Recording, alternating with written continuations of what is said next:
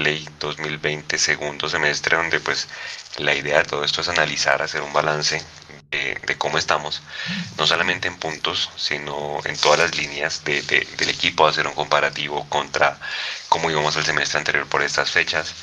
Pero antes que nada, compañeros, dándole las buenas noches, la bienvenida a Jason, a Nico, a Mechu, eh, pues darle una voz de aliento y un saludo a la familia Senior. Eh, el pasado sábado pues falleció Alfonso Senior Jr., eh, el hijo del fundador de Millonarios, Alfonso Senior. Lastimosamente, pues no hubo un minuto de silencio por parte de, Azul y Blanco, donde todos esperábamos que iba a pasar, pero pues no, no se dio. Entonces, pues nuestra, nuestro mensaje de, aliento para la familia, señor, en este momento, pues de un gran abrazo, de, fortaleza, pues porque Alfonso Señor Jr. Eh, era un hombre que siempre quiso ver mejor a, Millonarios. Con las buenas noches, ¿qué Mechu? ¿Cómo está?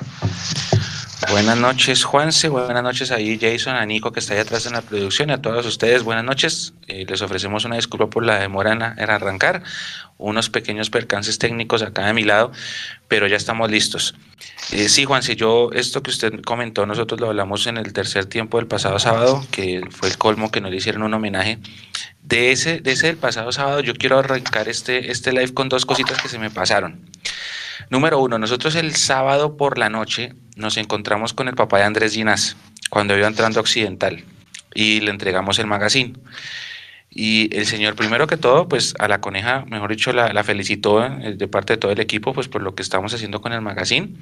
Le dijo que coleccionaba todos los magazines mundomillos que, que hemos entregado, que siempre está pendiente de que se lo entreguen y obviamente le mandó un saludo a todo el equipo de agradecimiento para seguir cubriendo las categorías menores. Él dijo, me encanta lo que ustedes hacen con las divisiones inferiores, pues porque así ya salió Ginás, me encanta ese cubrimiento que hacen y me encanta el magazine, yo soy fan de ustedes, lo colecciono, eso era feliz, se les llevó el magazine cuando la CONE se lo entregó. Y, y, eso pues primero fue muy bonito y segundo pues es una motivación para seguir nosotros adelante trabajando. Dicho esto, eh, hay que anunciarlo, nosotros vamos a estar en Cali este fin de semana, va a jugar la sub-17 el partido de ida de la segunda fase, que son 16 avos de final del torneo nacional contra Atlético Boca Juniors, allá vamos a estar. El partido es a las 12 del sábado y va a tener transmisión si la señal lo permite, pero allá vamos a estar cubriendo a los muchachos. Y así mismo vamos a estar acá en Bogotá con el equipo sub-15. El equipo sub-20 ganó hoy. Eh, lamentablemente no pudimos estar, pues porque la jornada, el horario se cruzaba, era en la cancha de Equidad, en donde no nos dejaron entrar la última vez, entonces por eso no pudimos asistir. Pero, pero es una invitación y pues obviamente hay que agradecerle al papá de Andrés por todas las palabras que le dijo a la CONE y por todo ese mensaje de apoyo que nos mandó a todo este equipo de trabajo. Y la segunda de ese mismo sábado es que, pues, cuando uno lleva a los niños a las academias, generalmente uno de los privilegios que tiene el papá es que les dan, los dejan entrar al estadio gratis. ¿sí? Parte del, del, del, combo que ofrecen las academias en los equipos, eso no solo Millonarios, Santa Fe también lo ofrece, creo que Equidad también, es que a los niños de sus academias les dan la posibilidad de entrar gratis al estadio. Dicho esto, a mí no me gustó, me pareció triste ver a los chinos de, la, de los jugadores de la sub-15 allí en Occidental, al lado del puente peatonal, pidiendo boletas porque no tenían. Me pareció un mal gesto del club hacia sus jugadores de sus divisiones. Una cosa es la academia, porque la academia yo pago para que mi hijo juegue, pero las divisiones menores son los que están representándonos en los torneos nacionales en las categorías.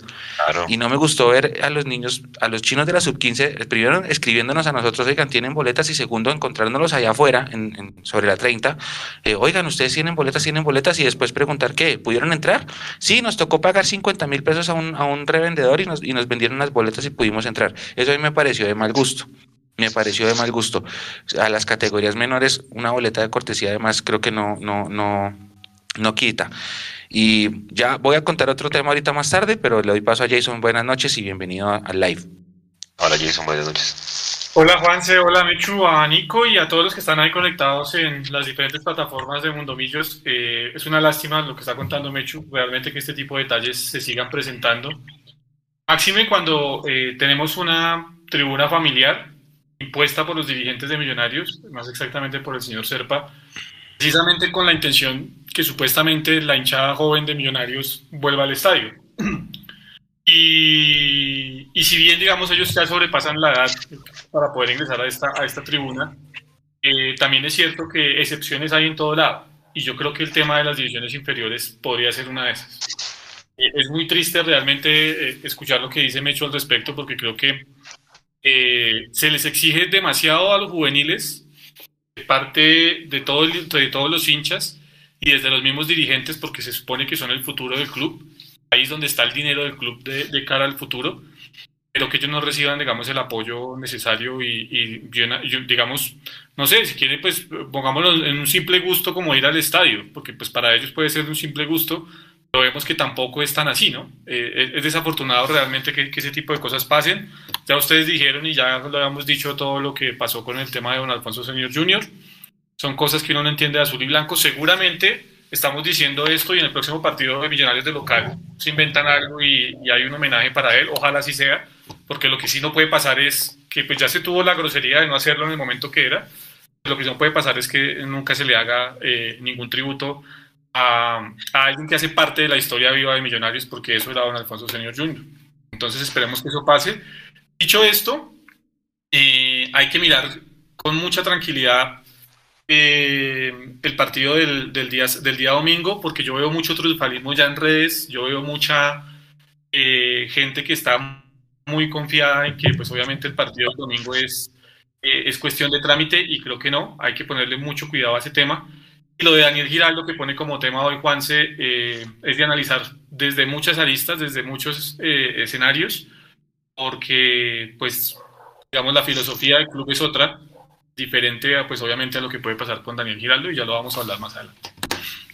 Exactamente, y si quiere arranquemos por ahí antes de hacer el balance, pues porque lo bueno es como ir mirando los datos y los números, pero pues a partir de ahí contar unas pues historias, ¿no? Que, que salgan a partir de eso, de, cómo vamos, de cómo íbamos, de qué sigue, de qué es lo que se viene y qué significan todos esos datos que hemos ido pues trinando toda esta semana. Voy a arrancar con ese tema que es el de Daniel Giraldo. Daniel Giraldo creo que habló ayer en el alargue y él dice primero desmiente el tema de Andrés Pérez, ¿no? Que, que, pues que efectivamente no lo llevó a la Santa Fe, sino que al final pues eh, su empresario, entiendo que es bastante hincha de millonarios, no sé quién es el empresario de, Daniel Giraldo, y él al final es el que, el que toma la decisión. Pero cuando uno mira a Mechu Jason, digamos, los, los números de Giraldo, pues se encuentra con obviamente una, un rendimiento impresionante. Él ha jugado cinco partidos por liga, uno por copa y fíjese que es eh, el, que el que el segundo perdón que más remata después de Uribe. volante 8, clarísimo, que remata al arco. Y acuérdese, Mechu Jason, que desde el semestre pasado venimos diciendo, oiga, pero es que el Chicho que ya no está, o Román, son los únicos que se atreven a pegarle al arco. Ninguno más se atreve a pegarle al arco afuera. Daniel Giraldo es el que vino a marcar esa tendencia. Daniel Giraldo también, muchachos, es el que mejor entrega la pelota, 92% de precisión, es el top 3 del equipo de los que hacen más cambios de frente, entonces pues eso ayuda muchísimo pues a, eso que se está viendo, no sé si ustedes vieron un video que publicó Ginas en sus redes del primer gol, cuando uno ve la jugada completa, ese pase que le mete Ginas a Giraldo es muy bueno, es espectacular y es donde uno ve que los jugadores saben marcar los espacios y pues además el tema de, recuperar cinco pelotas por partido. Eh, y pues cuando Giraldo lo entrevista, Steven Arcemecho, él dice, pues que él no sabe qué va a pasar con él a final de año, que su contrato vence en seis meses, pero le deja la puerta abierta a los directivos, pues de que al final la decisión la tienen ellos. Eh, sabiendo que es un jugador libre, pero que es un jugador muy, muy apetecido en este momento en el fútbol colombiano y afuera, ¿usted qué haría? ¿Usted cómo lo amarraría? ¿Qué le propondría? Pues porque es un jugador que obviamente sí se nota que efectivamente es un refuerzo, ¿no? Sí, sí se nota, pero tengo una pregunta. El contrato de Giraldo es un préstamo hasta diciembre, ¿cierto? Sí, préstamo entre comillas porque él llegó libre, o sea, no es préstamo de ningún equipo, préstamo. Ah, bueno, no, no es préstamo, es una contratación hasta diciembre. Pero, pero, pero, pero lo, que no sabemos es el detalle del contrato, Mecho, porque sí, el jugador puede llegar como agente libre, pero él como agente libre también puede exigir eh, un dinero por, por, por, por, préstamo, por estar en Millonarios. Eso, eso también, digamos, esa figura también se maneja, no es tan común, pero sí es una de las figuras que se maneja al respecto. Entonces, dejar la incógnita ahí, pero sí lo que es certero, pues digamos, y, tenemos la certeza de que es así, contrato hasta diciembre y ahí pues miraremos qué, qué es lo que va a pasar. Bueno, tengo otra pregunta. Que dijeron otra pregunta. Jason y Mechu es opción de renovación. O sea, hay la opción de renovarlo, seguramente no sé, un año y demás, pero habrá que ver cómo lo van a de renovar. De renovar el préstamo. Una pregunta, ¿el dueño de los derechos de, de Giraldo es su representante o es ¿Sí? ¿Él? No, sí, yo creo que es el mismo. No, no, representante tendrá el poder. Giraldo, es el mismo Giraldo. Okay. Sería alguien que lo maneja, pero el dueño de los derechos deportivos es, es Daniel Giraldo. Ok, listo. Dicho esto, yo a mí me pareció sorpresivo, y lo comenté incluso en algún espacio acá con ustedes, que es un jugador muy bueno, lo ha demostrado, los números lo avalan. Eh, lo que acaba de decir Juanse, él tiene pegada, él ha acompañado, él mm, era el jugador que necesitaba Vega para ser más Vega, se complementan muy bien. Sí ha sido un refuerzo, estamos totalmente de acuerdo. Creo que todos estamos felices con la llegada de Giraldo y con lo que ha mostrado. Se ganó la titular en el segundo partido, o sea, una cosa ya estaba premeditado y, y cuando le preguntan al profe Camero, que el profe dice, sí, yo lo estaba buscando desde hace tiempo y no sé qué. Me pareció a mí que el contrato hasta diciembre daba una señal de que el jugador estaba buscando otra cosa, como no le salió y estaba en el momento de escribir libres, entonces dijo, ¿sabe qué millonarios? Sí, hagámosle, juguemos un ratico con ustedes hasta diciembre. Creo yo por las señales que me da el destino, que el jugador está esperando esa oferta del fútbol internacional que nunca llegó cuando estaba en Santa Fe, porque por eso fue que él no quiso continuar con Santa Fe, en teoría, ¿no? Entonces no sé si de pronto por ahí va la cosa y, en diciembre él tenga otro rumbo internacional porque condiciones tiene. No sé. Lo que pasa es que Jason, antes de darle la palabra, eh, pues las malas lenguas y pues obviamente hay hasta hinchas de Santa Fe hablando, dicen que, hombre, el man quiere más eh, que él tuvo la oportunidad de ir a Sao Paulo. ¿Se acuerda que lo cuando lo presentamos? Pues eso fue verdad, Hernán Crespo lo quería en Sao Paulo, pero él dijo, no, yo no me voy porque le di la palabra a Eduardo Méndez de jugar la Copa Libertadores con Santa Fe. Cuando llega el momento de la renovación, pues Santa Fe no le ofrece lo que él quería y pues obviamente él se va. Entonces, pues obviamente que hay el antecedente de que el hombre seguramente si le va mejor de lo que le está yendo en lo que queda de finales y demás, pues el tipo va a querer algún arreglo de contrato bastante superior a lo que tiene. Y pues ahí es donde los directivos de Millonarios, por eso les pregunto, si ustedes fueran Serpa y Thierry y toda la gente, decir, venga, ¿qué hacemos? Y ahí también pues va el comentario para Gamero, es decir, pues Gamero tampoco tiene que ser tan, ¿cómo le llamamos? Sumiso, decir, ay, no, es que esto es lo que me van a dar, sino que él se pare en la raya y diga, vea, este jugador es el que me está dando el juego que yo necesito, me está apoyando y demás, y pues que también pida algún tipo de extensión de contrato. Obviamente va a ser difícil porque es un hecho que el tipo se va a ir y si le echan el ojo de afuera, pues mucho más. Y lo que dice usted, Mecho, pues si el hombre no le salió ahorita lo de afuera, puede que le salga en diciembre y pues nos quedemos como mirando para el cielo. ¿Qué harían ustedes, Jason? ¿Usted cómo lo arreglaría o qué haría, qué le propondría al hombre? Yo lo primero que tengo que decir es que yo no lo compraría, Juansi. Y no lo compraría no porque no sea un buen jugador y no lo compraría no porque no pueda rendir en Millonarios, porque ya lo está demostrando de hecho sino porque si yo me voy a la filosofía del club y yo soy coherente con la filosofía que yo tengo en el club, pues yo no me puedo arriesgar a invertir un millón de dólares más o menos, que pues podría ser más o menos por donde esté tasado Daniel Giraldo, eh, con un jugador de 30 años. basado en la filosofía, eh, o sea, y esto lo estoy diciendo basado en la filosofía que tiene el club, ¿no? Que son jugadores jóvenes que siempre se traen a préstamo, eh, un año a préstamo con opción de compra, caso Daniel Ruiz, caso John Duque y bueno, los que han pasado en ese, en ese aspecto. Yo no me arriesgaría en eso. Lo que yo buscaría, y es aquí donde se va a conocer realmente la mano de los directivos para hacer negocios y para mantener un, plantel eh, competitivo, es renovarle el contrato durante un año, año y medio más, con un muy buen contrato, eh, sin necesidad de tener que hacer opción de compra del jugador. Yo creo que si Millonarios hizo bien las cosas, porque hay que decirlo, fue una incorporación en su momento que teníamos muchas dudas realmente en qué nivel iba a llegar. Se ha convertido en el refuerzo que necesitaba realmente Millonarios en el medio campo, eso, eso no hay duda al respecto. Pero eh, si Millonarios hizo bien las cosas, más allá del tema deportivo, eh, yo me imagino que Millonarios en una de las cláusulas eh, puso que la primera opción para la renovación del contrato pues tiene que ser Millonarios, porque al fin de cuentas, si esto suene feo, fue, fue el club que lo, lo terminó rescatando. ¿Me hago entender? Porque Daniel Giraldo a, a finales de, julio no tenía equipo. No tenía equipo, o sea, no, tenía mercado en ese momento. Y Millonarios termina rescatándolo. Entonces, yo imagino que si se hicieron bien las cosas, la primera opción para el tema de la renovación la tiene Millonarios y Daniel Giraldo va a continuar vestido con la camiseta de Millonarios. Yo lo veo difícil, lo veo difícil y lo dije desde el comienzo, porque yo entiendo que Daniel Giraldo tiene una aspiración y es normal de ir a jugar al fútbol quiere consolidarse en el fútbol extranjero, tiene 30 años ya, ya está en una edad demasiado madura para el fútbol y él querrá disfrutar dos o tres años en el fútbol del extranjero eh, y está en todo su derecho. Yo por eso lo veo muy complicado, aparte de que yo creo que Millonarios no puso esa clausulita que les estoy diciendo, va a ser muy complicado que eso, se renueve. Porque es que la otra me hecho es listo, le arregla en 2022, pero el tipo va a alzar la mano y va a decir, ah, si a mí me sale algo mejor, yo tengo la opción de irme. Y seguramente va a pasar. Entonces ahí lo que mucha gente dice, bueno, ¿cómo hacemos para que el club le quede algo? Es difícil. Sí, es muy complicado. Además que si es un préstamo, no, no lo veo. No lo veo. Yo en esas circunstancias creo que sí me inclinaría por, por Daniel Ruiz. A Daniel Ruiz sí o, sí o sí hay que hacerle uso de esa opción de compra. Y si es cierto lo que nos han dicho, que pues nosotros por interno hemos visto eh, que es realmente una cifra asequible barata, teniendo en cuenta las condiciones del jugador, con mayor razón. Esa, esa opción de compra sí, sí o sí hay que hacerla efectiva en diciembre. Ahora, eh, Juanse, Juanse. Qué, pena le mandó el bus, Juanse. Tenemos una donación en este momento. Un super chat de, de, Sergio Rodríguez.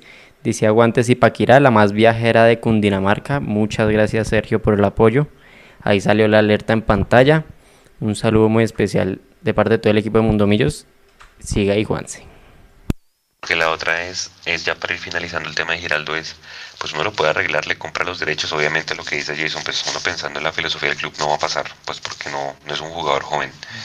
Eh, que se compren los derechos y que se ponga la cláusula. Si usted le sale algo mejor, pues lo dejamos ir y se, no sé, se, se, se arregla algo entre club y, y, y, equipo, pues para que el jugador se pueda ir. Yo ponía el ejemplo esta tarde. Jason algo así hizo, ¿se acuerda Pablo Cepelini? Un argentino, uruguayo, no sé, de Nacional. El tipo estaba en préstamo, bueno.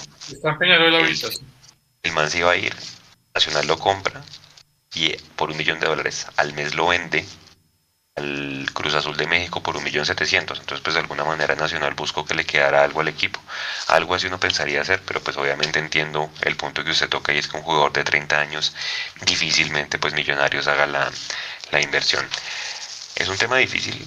Por lo menos yo esperaría que disfrutemos a Giraldo esto que queda de las finales y ojalá pues lleguemos a, a, torneo internacional y pues por qué no salir campeón pero sí va a ser difícil que él continúe pues para el otro año. Además pues pensando en cómo nuestra gente, hablo de los directivos, pues negocia. Y uno pensando en ese tema de las compras, Mecho y Jason, efectivamente Daniel Ruiz pues lo, lo, lo, que más se sabe y lo que nos han dicho nosotros es que se va a hacer uso de la opción, no es el valor que está rondando por ahí, creo que es mucho menos del millón de dólares que están diciendo. Pero de cara a ese tema de las compras, eh, digamos que es un riesgo en términos de que el jugador pueda tener un bajonazo, porque entonces voy al tema Juan Carlos Pereira. Juan Carlos Pereira obviamente mostró cosas interesantes el año pasado, pero con el Pereira que ustedes están viendo hoy, sabiendo que tiene dos años más de contrato, ¿qué harían? ¿Ustedes lo mantienen, que vuelva y coja nivel, prestarlo? ¿Qué harían con ese jugador? Porque fíjese que es un jugador que, por ejemplo, entra y ya no marca esa diferencia que, que pasaba antes. Pasa con Ruiz, que seguramente esperamos que mantenga su nivel, pero un Pereira, por ejemplo, que obviamente es lo que habla, ¿no? Primero el riesgo que hablaba Camacho que se lesione, como Montoya le dio la razón, pero el tema de un jugador de esos que usted termine comprándolo y tenga esos bajones de, de nivel, ¿qué hacer con Pereira, muchachos? ¿Qué usted, Jason. Bueno, Jason. ¿Hasta, ¿Hasta cuándo tiene contrato con Pereira con ellos? Pregunta. Acuérdese que lo compraron en, en diciembre del año pasado con Vargas. Juan Pablo Vargas y Pereira se les compraron los derechos a ellos dos. O sea, debe, mínimo debe ir hasta finales del 2022. Más o menos el contrato de, de, Juan Carlos Pereira. 23. 23, porque son tres años. 23, no, es más grave aún la cosa, porque si está hasta Juanito también. Eh, Juanito, todos los juveniles también los firmaron hasta 2023. No sé, es que, es que miren, no, no, yo desconozco la cifra por la cual se compró a Juan Carlos Pereira. Creo que era 800 mil, eh, Jason. Fueron 800 mil dólares, estamos hablando de una suma importante para el fútbol colombiano.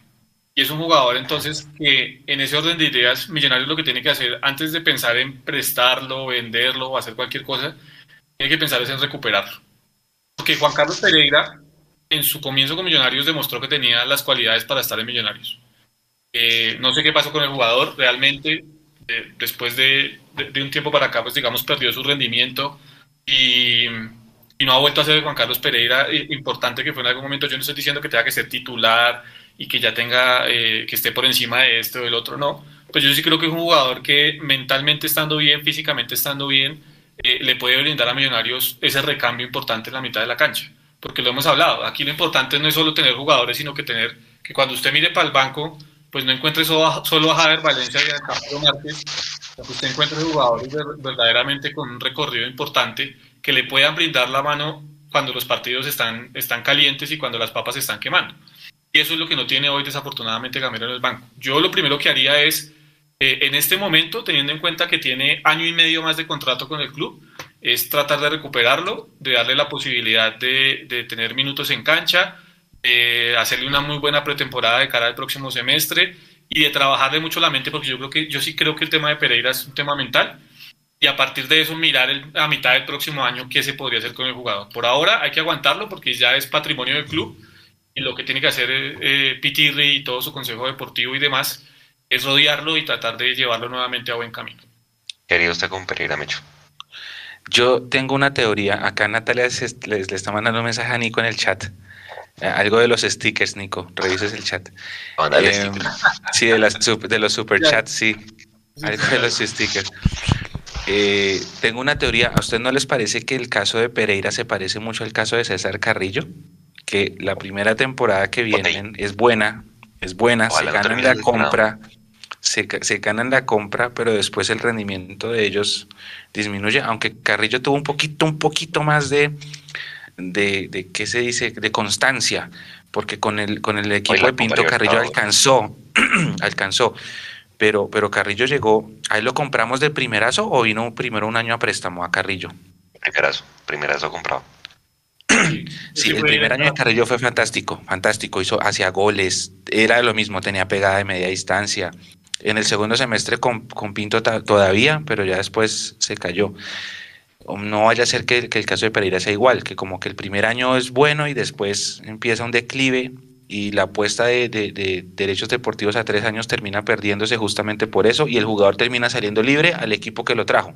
¿Dónde está Carrillo ahorita? Nos va a enfrentar el domingo. Eh, y creo que no es titular, inclusive Carrillo lo convocan pero no juega. No es titular. Ah, y es, y es un gran jugador. Carrillo a mí me pareció un gran jugador de fútbol. Me da cosa que a Pereira le pase lo mismo. Él empezó muy bien, tenía pegada. Pereira le pegaba de afuera el año pasado. Este año no, no ha tenido ese punch. Se ha venido decayendo su nivel, pues por eso ya perdió hasta la titularidad. Y me da cosa es que pase eso, que, que el jugador, o no sé si sea ese efecto de relajación que tiene el colombiano, que asegura el contrato y como que se relaja. No sé, no sé si tenga algo que ver, no sé. Pero pues esas cosas pasan. Ahora la otra es... yo, sí creo que lo de Pereira no es tema de, estar cómodo ni de estar relajado, sino eh, algo pasó con Pereira, porque es que, o sea, fue cuando, usted, cuando usted ve que un jugador está completamente relajado y demás, eh, pues usted no oye ni buenos comentarios siquiera en el tema de los entrenamientos y todo, pero cuando uno pregunta, Pereira se entrena muy bien. Entonces, eh, yo creo que es algo, algo personal, algo mental de Juan Carlos, no sé, o simplemente también es algo que nosotros nunca tenemos, casi nunca tenemos en cuenta, pero es el módulo de juego. ¿Mm? Que por ahí le está, le está, le está jugando en contra Pereira, también tiene que, puede, puede ver con eso, ¿no? Que Pereira está acostumbrado a otro tipo de cosas, a jugar, digamos, con una línea de tres, donde él juegue como interior, donde él juegue como, como un hombre más suelto, y cuando le toca con, con solo un compañero al lado, pues le, le, termina costando más. Por ahí en eso también termina teniendo responsabilidad, no, no, no digo que sea culpable, pero sí termina, sí termina teniendo alguna responsabilidad el cuerpo técnico de Millonarios, porque eh, está exigiendo que los jugadores se adecúen a lo que ellos quieren y no como generalmente pasa que el cuerpo técnico viene a adecuarse a lo que tiene en cuanto a jugadores. Y salió un, un sticker, un super chat, Nico, léalo ahí. Ah, sí. Super chat. Acá, acaba de salir el, el, el mensaje Andrés García. Dice, ojalá le ofrezcan una muy buena renovación a Uribe, Pereira muy regular, ya no más Márquez y que regrese a Badía. Muchas gracias Andresito por la donación. Ya tenemos cuadrado con él para, para hacer la, el matching que habíamos quedado. Lo vamos a hacer el martes de la próxima semana. Entonces, muy invitados. Vamos a, a mirar qué, qué, qué, dinámica hacemos durante, durante las donaciones. La idea es que lleguemos al millón de pesos entre todos y, próximamente pues entregarlos a, la fundación. Entonces, invitadísimos el próximo martes, yo creo que a las 9 de la noche también. Y a ver qué dinámica, a ver si jugamos algo entre, entre los seguidores mientras pasa el tiempo y vamos consiguiendo la meta. Juanse, ¿cómo? Eh, sí. Podemos la camiseta. Sí, una de las que están firmadas, de una. Comprometámosla para el martes, de una. ¿Qué? De una. Pero entonces, ¿cómo funciona, Nico? Nos, nos, nos, vamos a encontrar acá el, vivo, el jueves a las, ¿qué? El martes a las 9 de la noche y hacemos la dinámica entre todos. Sí, exactamente. Ya, entre ya. los que estén conectados rifamos la camiseta. Señor. Entre los que donen y estén conectados rifamos las camisetas, la camiseta el martes. Eso, eso es un plus. Entonces, eh, van a donar, van a, a, a, dar una buena causa y además van a participar por algún premio que Mundo Millos va a dar. Entonces, eh, invitadísimos a el próximo martes y también tenemos una invitación para, para este domingo. Entonces, más adelante les contamos. La del domingo es bonita, ya estén pendientes de la del domingo. Tocar un punto y es metiéndome en la previa un poquito de, de, de, del domingo. Es un partido jodido, Gamero no ha podido en, con Jaguares ni acá ni allá. Y es pensando en, en que pase algo parecido a lo que, bueno, gracias a Dios, eh, Pere, ¿cómo se llama? Steven Vega ya tiene el dedo bien, el dedo del pie que fue, él salió por prevención el, a mitad de tiempo el sábado. Eh, pues les tocó meter a McAllister. Ustedes en Jaguares, pensando en Montería a 4 de la tarde, ¿no traerían de vuelta la convocatoria a Jason a Juan Camilo García? Siento que le da pronto, le daría más marca, ¿no? Sí. En caso que toque cerrar el partido, no sé. Podría ser una de las opciones. Yo, la verdad, creo que, pues bueno, ya hace parte, obviamente, del desequilibrio que tiene la nómina de Millonarios. En los últimos partidos, cuando hemos necesitado ese tema, eh, no lo hemos tenido. Porque cuando usted voltea a mirar, pues eh, son jugadores de otro talante los que están en el banco de suplentes y en eso, digamos que a Millonarios se ha dado un poco de ventajas. Y con eso nos vamos a tener que ir seguramente hasta el final del semestre.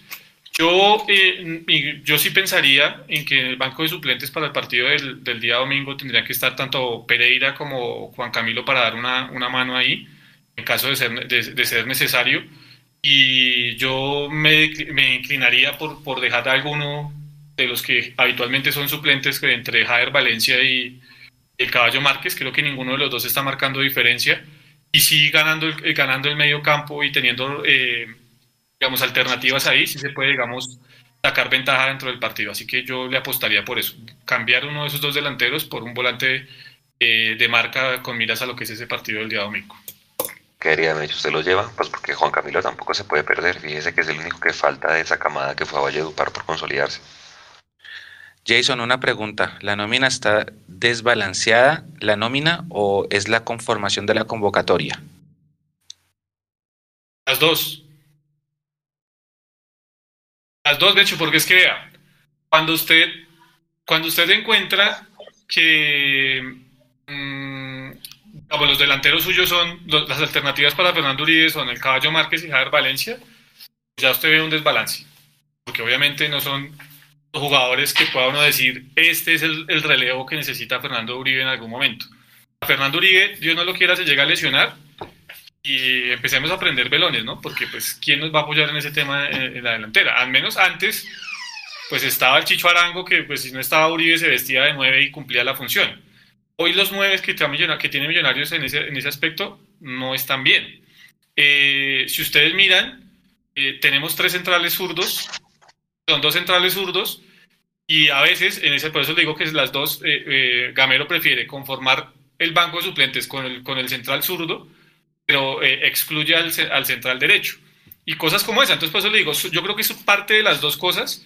Gamero se ha equivocado en mi concepto en varios partidos en el tema de la conformación del banco de suplentes, como por ejemplo en este aspecto, teniendo dos jugadores como Javier Valencia y como Ricardo Márquez, que, que, poco y nada le están aportando en este momento al, al equipo y dejando por fuera la convocatoria, por ejemplo, a Breiner Paz, que en caso de una lesión del central natural podría entrar a dar una mano, a Juan Camilo García, por ejemplo, o a jugadores que en su momento también han dado una, una, una ayuda importante como Rengifo y como Guerra, que en los últimos partidos tampoco han sido tenidos en cuenta.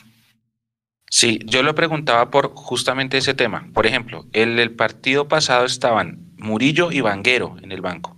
Entonces uno dice, oiga, está bien, ¿será necesario tener un lateral izquierdo suplente? Además, no, porque sí. puede jugar como lateral izquierdo en determinado caso, ¿no? Ya, pues. Exactamente. Entonces, luego está la otra incógnita. ¿Qué pasó con Juan Camilo? ¿Qué pasó con Edgar? ¿Qué pasó con Rengifo? Eh, me, fa me, falta uno. Eh... Juber, pero Juber se va a la selección. No, Juber, Juber no. No sé quién. Ah, Abadía, Abadía. ¿Qué pasó con Abadía? Está lesionado, pero nadie sabe qué tiene. Toca, nos toca averiguar.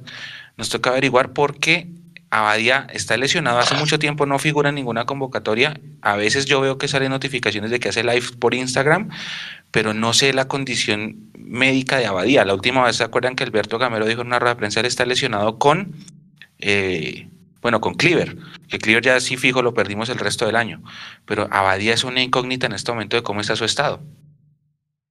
Sí. Y si nadie sabe, porque yo también pensaba que ya para octubre estaría, que fue lo que nos dijeron inicialmente. Hay otra donación ahí, Mecho, para que la lea de Andrés. Andrés dice, para los que puedan ahorren lo de la cervecita o la rumbita del fin de semana para la donatón del martes. Las cantidades, todas las cantidades valen la pena. Mil pesos o lo que puedan. Esto lo menciona Andrés. Volvió a salir el sticker, ¿cierto, Nico? Sí. Sí, todos son felices con el sticker. El sticker es la sensación de las donaciones ahora. Sí, ahí volvió a salir, claro que sí. Se están riendo. Pensando en que no sé, Juan Pablo Vargas lo compramos, ¿no? Eh, pues lo vamos a volver a perder, creo que una o dos fechas en octubre. Eh, yo no sé si tenga mercado para salir en diciembre, pueda que pase y se lo lleven, o pueda que no. Eh, ¿Usted compra Murillo? Yo lo doy mis respuestas, yo sí lo compraría. Sí. ¿Sí, Jason? yo espero que se acabe el semestre. Y, dependiendo de que lo compra el rendimiento. Porque es que es un jugador que vino a dar una mano y sí, digamos que lo ha hecho de manera aceptable, pero uno mira los minutos de, Murillo eh, y a mí sí me parece arriesgado por lo mismo que decía Mecho. bueno, y compramos un jugador, se gana el, se gana el contrato y el siguiente semestre no rinde. Yo creo que hay que, hay que, hay que mirar con Murillo el tema con, con lupa, porque es un jugador que ha rendido, que ha cumplido en el momento que ha tenido que hacerlo lo que tiene muy pocos minutos y que para mí en este momento, más allá de las buenas sensaciones que deja, no tiene todavía esa posibilidad de ser titular en Millonarios. Entonces, comprar una apuesta en un club que quiere que sus divisiones inferiores salgan a flote, eh, pues me parece que no es lógico. Entonces, por eso yo esperaría hasta final de campeonato a ver qué sucede con Murillo. hecho, hay centrales zurdos en las divisiones menores, digamos, para ir teniendo como un relevo ahí para Vargas. Eh, hay un muchacho que se llama Alex Moreno, pero yo no me acuerdo el perfil. Alex Moreno Paz. Y hay otro, ¿se acuerdan el que.? No, mentiras, no es él. ¿Se acuerdan uno que, está, que fue campeón sub-20, que se fue para el Pereira y volvió? Juanjo Mosquera, creo que se llama. Están ellos dos ahí pidiendo pista. Uno es derecho y el otro es zurdo, no me acuerdo en este momento cuál de los dos. Pero sí, Jason acaba de dar en un punto importante. A mí se me ha pasado ese pedazo. Claro, si estás apostando por tus divisiones menores, tienes que seguir fiel a tu, verso, ¿no? Entonces, pues ahí empieza, empieza a jugar. Por eso en las divisiones menores hay, o si no, pues ir pensando en Murillo, no sé, es una, es una opción. Usted dice, Mecho, que lo eh, compraría, ¿sí? Sí, yo sí, yo sí, pero pues porque, exacto, yo, yo sí lo... lo renovarlo, Jason. Al menos renovarlo, sí. Ahora, ese es, otro, otro de las figuras, ¿no? Bueno, entonces no lo vamos a comprar todavía, pero venga, lo renovamos seis meses más o un año más a préstamo y miramos realmente eh, cuál es, qué, de qué está hecho Murillo para ver si, si puede estar en Millonarios como propiedad de Millonarios, ¿no? Pero, pero a mí sí, a hoy me parece demasiado arriesgado decir vamos a ir a comprar a Murillo. La verdad, me parece arriesgado. Claro, además que hay otro tema y es que em, la, política de contratación de millonarios creo que está más ligada a renovar préstamos que a hacer, hacer apuestas por a tres años, ¿no? Entonces, más bien va por ahí el tema, de pronto una renovación. Él sí ha sido parte importante de la nómina, él sí ha sido parte importante de la nómina y, ha hecho una gran temporada, con todo y que ha sido, eh, ¿cómo se dice eso?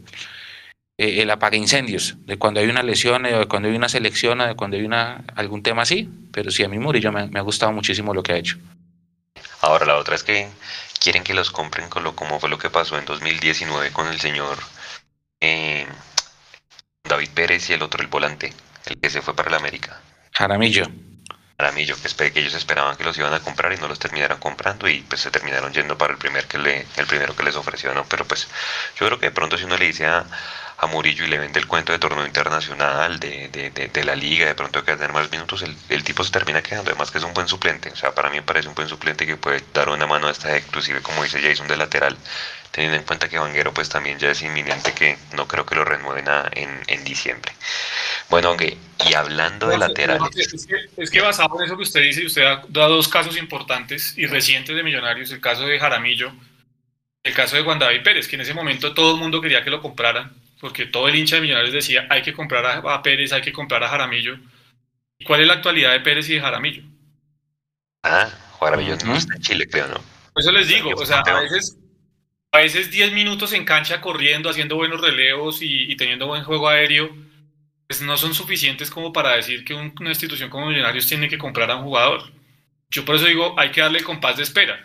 Daniel Ruiz es, es porque es una realidad realmente y aparte de que es una realidad, pues hombre, es que es un jugador que si Millonarios sabe hacer bien las cosas y lo sabe llevar bien, que ojalá lo hagan por fin una vez en la vida, eh, pues lo, lo, que va a recibir a cambio en un futuro va a ser importantísimo. Entonces, Daniel Ruiz no tiene duda, pero lo de, lo de Giraldo y lo de Murillo eh, sí hay que tenerle mucho cuidado y hay que llevarlo con lupa. Bueno, ver, por, nos quedan dos casitos por analizar. Voy con el primero, el hombre, eh, ¿cómo se dice? El hombre de moda en esta semana estuvo en la, en la, en el equipo ideal de la Di Mayor, el señor que apareció en la cantidad de memes. Por acá en el chat dicen que es igualito al, al de The Weeknd. No lo he visto ahorita, miren la foto a ver porque no sé quién es. El señor. sí, el, sí. El señor, a mí el de, a mí el de, a mí el de The Weeknd se me hace saber a quién igualito, Mechu y Jason a, cuando era joven en Millonarios que tenía el pelo cortito. Eh, el señor Elvis Perlaza. Elvis Perlaza, Jason termina el contrato en diciembre. Pues hombre, no es de nuestro gusto, o sea, no es el más estético y demás, pero si usted se pone a mirar, pues con Uribe y con Maca, son los tipos de la experiencia en la cancha. El tipo pues lo hace bien como lateral izquierdo también. Se metió, qué señor golazo el, el domingo cuando el partido de alguna manera pues se iba complicando. Por acá tengo los datos y también está ahí en el top de ocasiones creadas. ¿Qué hacemos con el señor Elvis Johan Perlaza? Jason, sé que El Marcelo del fútbol colombiano, quiere decir usted, ¿sí? ¿El qué? Marcelo del fútbol colombiano, Elvis Perlaza es el nuevo Marcelo del fútbol colombiano. No, ya. No, porque no es zurdo, Marcelo sí es zurdo. No, pero pues, pues como llega, hace goles, entra, crea jugadas de gol, o sea, es el nuevo Marcelo con perfil cambiado, pues. Eh, no, Pero por eso pregunto, ¿usted quería? Gracias en diciembre. No, yo, yo, yo creo, yo creo, Juanse, que Perlaza, eh, en mi concepto, debería eh, terminar su contrato con Millonarios en diciembre. Yo de eso no me muevo, lo he dicho y tengo que ser coherente con eso. Primero porque creo que le está quitando la posibilidad a un jugador con proyección como Bertel de mostrarse y de que Millonarios reciba algo por ese jugador. O sea, Millonarios en su afán de tener experiencia eh, está quitándose la posibilidad de darle continuidad a Bertel para recibir algo a cambio después de todo lo que ha hecho con Bertel. Y segundo, porque a mí realmente Perlaza me parece que es un jugador que si bien con Gamero ha cumplido y que conoce el estilo de trabajo de Gamero, pues no me parece un jugador para millonarios. Yo, yo lo he dicho siempre y yo tengo que ser consecuente con el tema, entonces hoy no lo voy a cambiar porque hizo un golazo el fin de semana. ¿no? Eh, entonces yo creo que Perlaza por edad, porque pues, le está quitando la posibilidad a alguien de la cantera porque realmente no me parece un jugador suficientemente desequilibrante para estar en Millonarios, debería estar eh, en diciembre diciéndole adiós a la camiseta de Millos. Y se me hecho.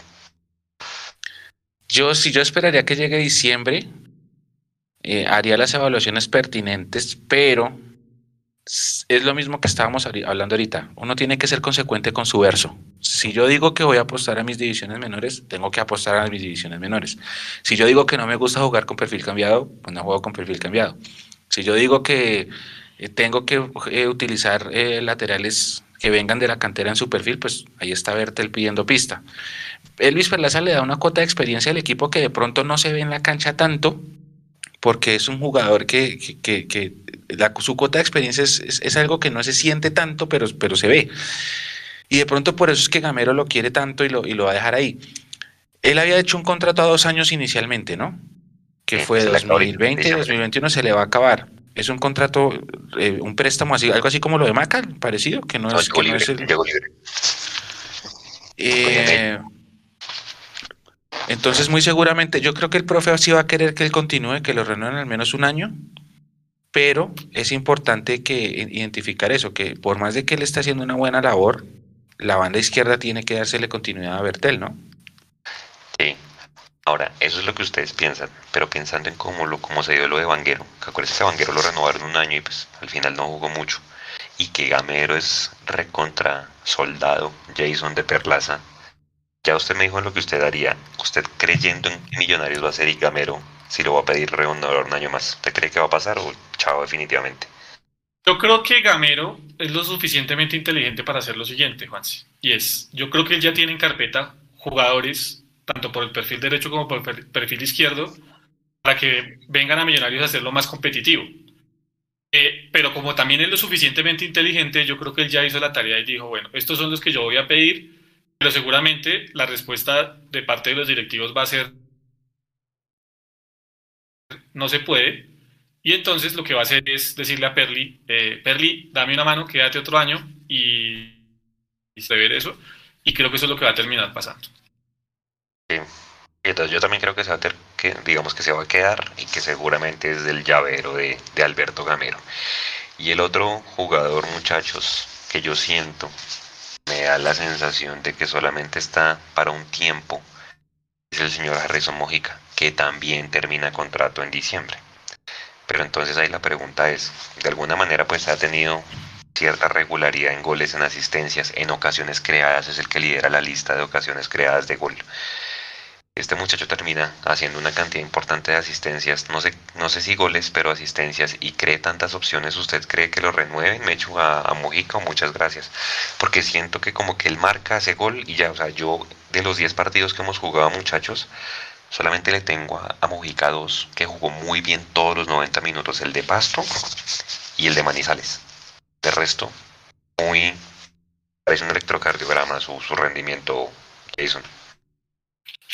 Sí, lo pero, pero eso es lo natural en un jugador en esa posición, que lo hemos visto con, no solo con Mojica, sino con jugadores que han pasado por acá por Millonarios, el caso de Santiago Montoya, el caso en su momento de Hugo Morales, y bueno, digamos que esa es la, situación que viven los jugadores en esa posición, donde son, son de muchos altibajos. Y yo con, con Harrison también tendría la lupa ahí puesta y le daría eh, la posibilidad de, de, a final de año realmente sentarse y mirar con números y con situaciones reales de qué aportó y qué no aportó en Millonarios, qué quedó debiendo y qué realmente aportó, y ahí tomar una decisión. A mí me parece que hay una ventaja con Harrison y es que en mi concepto no es tan difícil llegar a un acuerdo con él porque lo veo muy motivado con Millonarios. Eh, se ve que es un tipo demasiado, mm, digamos, humilde y entregado a su trabajo. Y creo que, eso, creo que eso, eso, es importante. A mí me parece que, pues, de un modo u otro le ha terminado dando una buena mano a Millonarios. Yo lo esperaría hasta final de año, hacer bien el balance, realmente también entender cuáles son las condiciones que él quiere, porque generalmente cuando se viene, se viene por un precio y cuando se continúa ya se quiere pues continuar con otro valor y ahí Millonarios tendrá que empezar a mirar con balanza realmente si le conviene o no le conviene dejarlo. Por ahora para mí va pasando la prueba. Ahora que está teniendo más continuidad y que está, teniendo, está siendo tenido más en cuenta, va pasando la prueba. Esperemos de aquí a final de año realmente eh, cómo termina Harrison Mojica. Y me chuquería. Mojica despertó tarde. Eso fue lo que pasó con, con Mojica. Acuérdese que en el primer semestre prácticamente prácticamente no jugaba.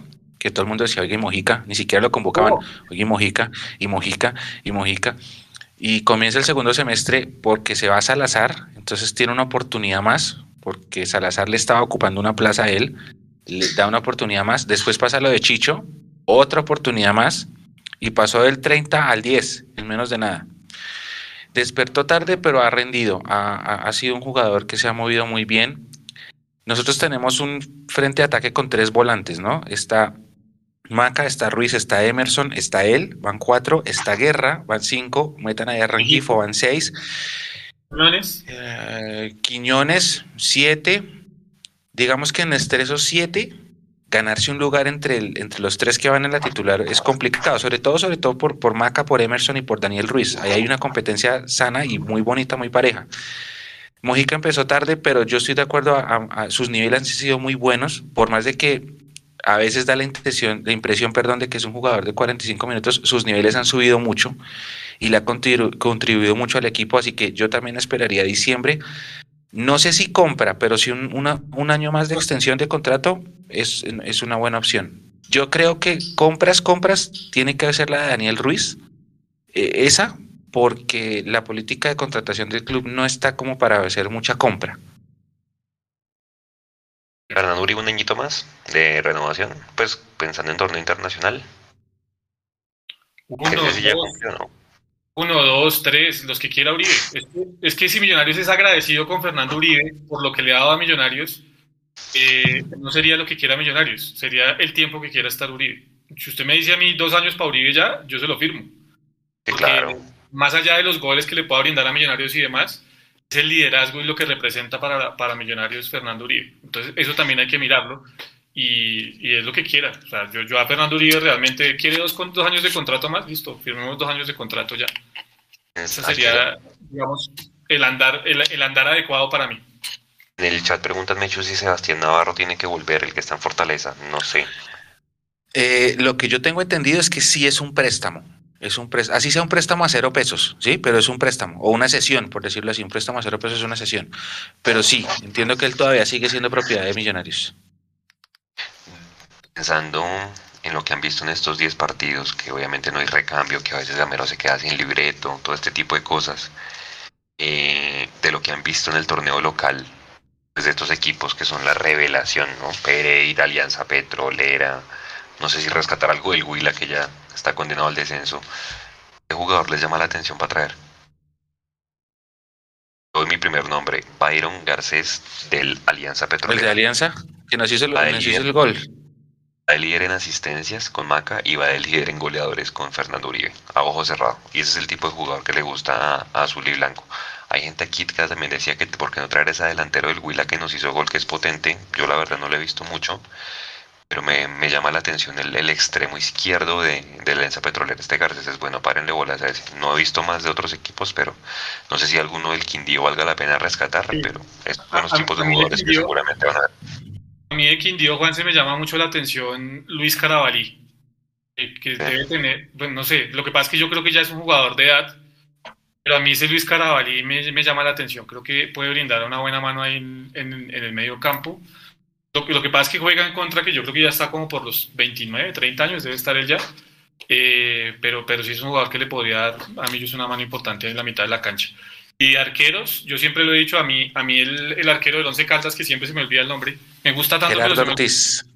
Eh, ese Gerardo Ortiz a mí me parece que, que, también es un arquero interesante para Millonarios. De hecho, de lo que ha visto, todos los rivales que hemos jugado, ¿le gusta alguno? ¿Le llama la atención? A ver, me la puso pesada. A ver, pensemos.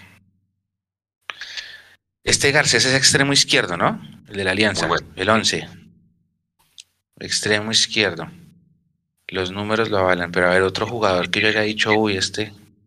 Un enganche parecido hacia afuera, tipo Luis Díaz, no los estoy comparando, pero o sea, que va, es derecho, pero juega por la izquierda y siempre engancha hacia afuera para rematar. Ya lo quemó, ya lo quemó. No, no, no, no. eh, no, a ver, ¿qué, qué jugador así que me llame la atención?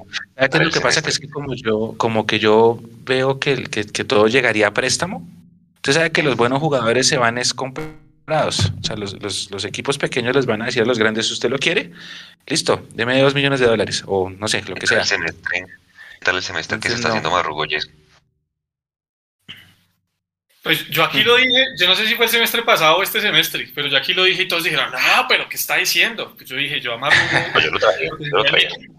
Yo, yo lo tendría en mi equipo. Ahora, ya no, estoy, ya no estamos para traerlo lo que pasa es que yo no lo había dejado ir en su momento, me hago entender, porque es que el tema de liderazgo y como ya se ha acoplado con el equipo y demás, siento que, que, le había podido aportar a Millonarios mucho más de lo que le aportó. Yo no lo habría dejado ir, pero bueno, pues esas son las cosas que, que terminan pasando al final. Eh, y hoy está cómodo porque, pues primero, no tiene una afición que le, que le esté exigiendo mucho. En un equipo tan limitado como Águilas, eh, Juanse, con muy poquito termina sobresaliendo, porque es el jugador talentoso del equipo. Entonces usted le ve dos o tres jugadas a Marrugo y dice, ¿cómo juega Marrugo todavía? Ya no está en ese nivel que le conocíamos, pero sin duda es un jugador que todavía tiene fútbol para, para, para el medio colombiano, todavía tiene mucho fútbol. Los arqueros, Mechu, el mejor valorado es Felipe Parra, del Envigado. No lo he visto, la verdad, pero he escuchado buenos comentarios. Lo que pasa es un arquero joven, pero pues ya trajimos un arquero joven, que es este que llegó, Esteban Ruiz. Y dan muy buenos comentarios también de Mosquera Marmolejo del Medellín, pero pues ya con Comesaña ya seguramente no lo van a dejar salir. Y Chunga, mi Chunga todavía no me termina de convencer. Siento que todavía tiene oportunidades de mejoras, igual que Mosquera, el que está en Patriotas. Entonces, pensando en torneo internacional, pues me quedaría con los que hay. Entonces, bueno, y de, de, otras posiciones, bueno, creo que no he visto ningún, ningún otro, así que valga la pena. Hay un volante que a mí me gusta mucho que es Pablo Lima, que es de la Equidad, un uruguayo. Ese es bueno, ese es bueno. Uy, sí, ¿sabe que sí? ese, Pablo Lima es muy buen jugador. Sí, sí, sí. sí. Ese es buen jugador. Y, y, y, el, y este, el que nos va a enfrentar, Pablo Rojas, también es buen jugador. Jaguares. ese, ese ya fue un Caldas y no pudo. Es que Pablo, sí, Rojas, sí. Pablo Rojas tiene ese, ese síndrome que algún día descubriremos que, de que es que sufren los jugadores colombianos, pero es de ese síndrome que solo pueden jugar en un equipo, ¿no? Eh, cuando salió de Jaguares nunca se sintió como y ahora que están Jaguares de nuevo, pues es una trompa, pero yo a Pablo Rojas sí no le, no le pondría mis centavitos realmente para Millonarios, porque me parece que es de la misma línea de Jesús Cabrera, siendo posiciones diferentes, porque son jugadores a los que les cuesta rendir realmente eh, en equipos grandes. Oiga, ¿dónde está Jesús Cabrera a todas estas? Brasil. Brasil. ¿Cuándo ah, bueno. Aquí en el chat, el chat están locos por traer de vuelta a John Duque. Yo creo que, no sé, yo, si yo en mi mano estuviera, yo creo que ya ciclo cumplido, no sé. Sí, tal cual. y no, no yo, no, yo no me atrevería a decir que un jugador como John Duque, con todo lo que representó para el equipo, con la edad que tiene, ¿cuántos años tiene John Duque? 27, 26 años. Eh, tiene ciclo cumplido con el equipo. No, yo sí no me atrevería a decir eso. Pero más adelante, no sé, tan rápido. Pero no creo que sea el momento, lo que no creo es que sea el momento para que él venga, ¿sí? Porque él, quiere consolidarse en el exterior y, va a seguir luchando por eso. Y, además, por, todo lo que ha tenido que pasar en México durante este tiempo, no creo que sea sano para que venga en este momento, amigos. De acuerdo. Y eh, un último jugador, creo que este sí creo que yo ya les había preguntado a ustedes, pero este, este jugador la equidad solo lo suelta vendido, que es Daniel Mantilla. No sé, a mí ese jugador todavía no, no me da que es para un equipo de la talla de Millonarios. Obviamente si se pudiera lo traería, pero pues no lo van a soltar en préstamos. ese jugador lo sueltan solamente vendido, Mecho. Si, si el jugador solo sale vendido, sáquenlo de la lista. No, yo les dije ya, yo les dije hace sáquenlo de la lista. días, porque además está valorado, no sé, como en el millón de dólares también, millón y piola de dólares. Es decir, el Millonarios de antes, el Millonarios de antes, los directivos buscaban, miraban los mejores jugadores de los equipos pequeños y los jalaban. Y Millonarios era la marca que era Millonarios, entonces por eso el jugador eh, decía, uy, Millonarios de una, sin mente, ¿sí? Ahorita ya eso cambió ya no se puede. ¿Por qué? Porque el, el Millonarios de ahora quiere buscar buenos jugadores, pero entonces les dice, ¿quieres venir en Millonarios? Sí, listo, a préstamo. Jugador dice, o el dueño, o el empresario, o el que sea, les dice, no, no, mi, mi jugador, mi diamante en bruto, yo te lo suelto vendido, a mí me, me pagas. Entonces Millonarios quiere todo a préstamo, los otros clubes quieren vender, y en ese, tipo de, de, diferencias es que eh, ya no es como, digamos, el jugador sí quiere venir a Millonarios porque es un equipo que paga tiempo, que les da todas sus prestaciones, que les da comodidades, y eso es algo que tenemos que siempre eh, ponerlo sobre la mesa. Millonarios administrativamente en ese sentido se porta bien. No tiene sueldos retrasados, la salud está al día, las, eh, todas las obligaciones sociales, no sé qué. Eso es una, para un jugador de fútbol es tranquilidad, estabilidad laboral. Pero eh, va a ser un contrato a un año, ¿no? Entonces, después de ese año, ¿qué vamos a hacer? ¿Qué vamos a hacer después de ese año? ¿Sí?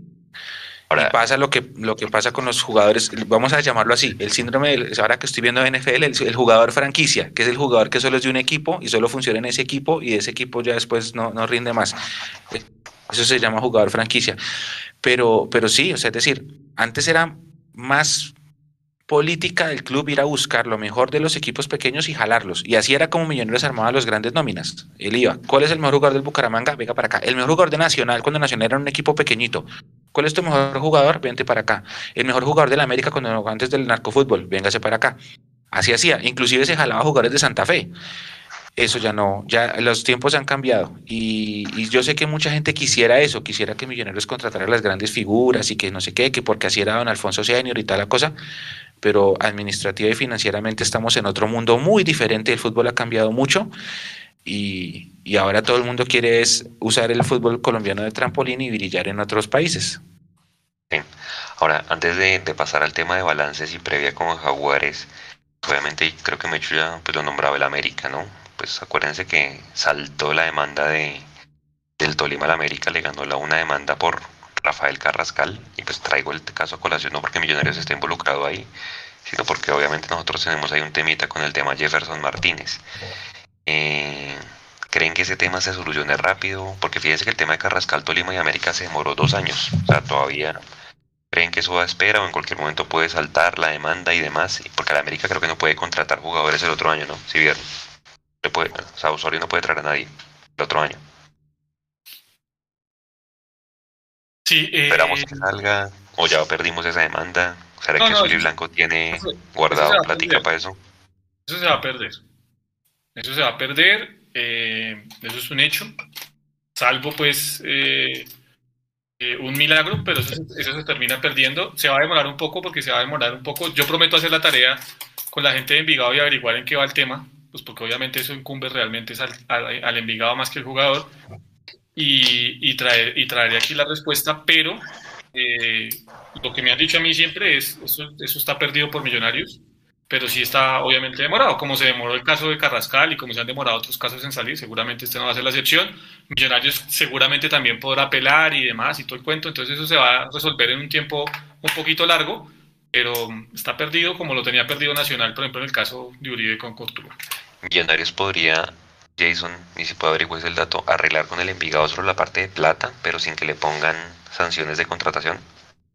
Sí, no, no, es que no, es que es que el tema, el tema, el tema con, con Jefferson es, es un tema netamente económico, que si Millonarios en el momento que salga la resolución, el fallo, o como se llame esto, eh, pues cancela, va a pasar, digamos, lo mismo que pasó con Nacionales, pues, por, por hacer una comparación.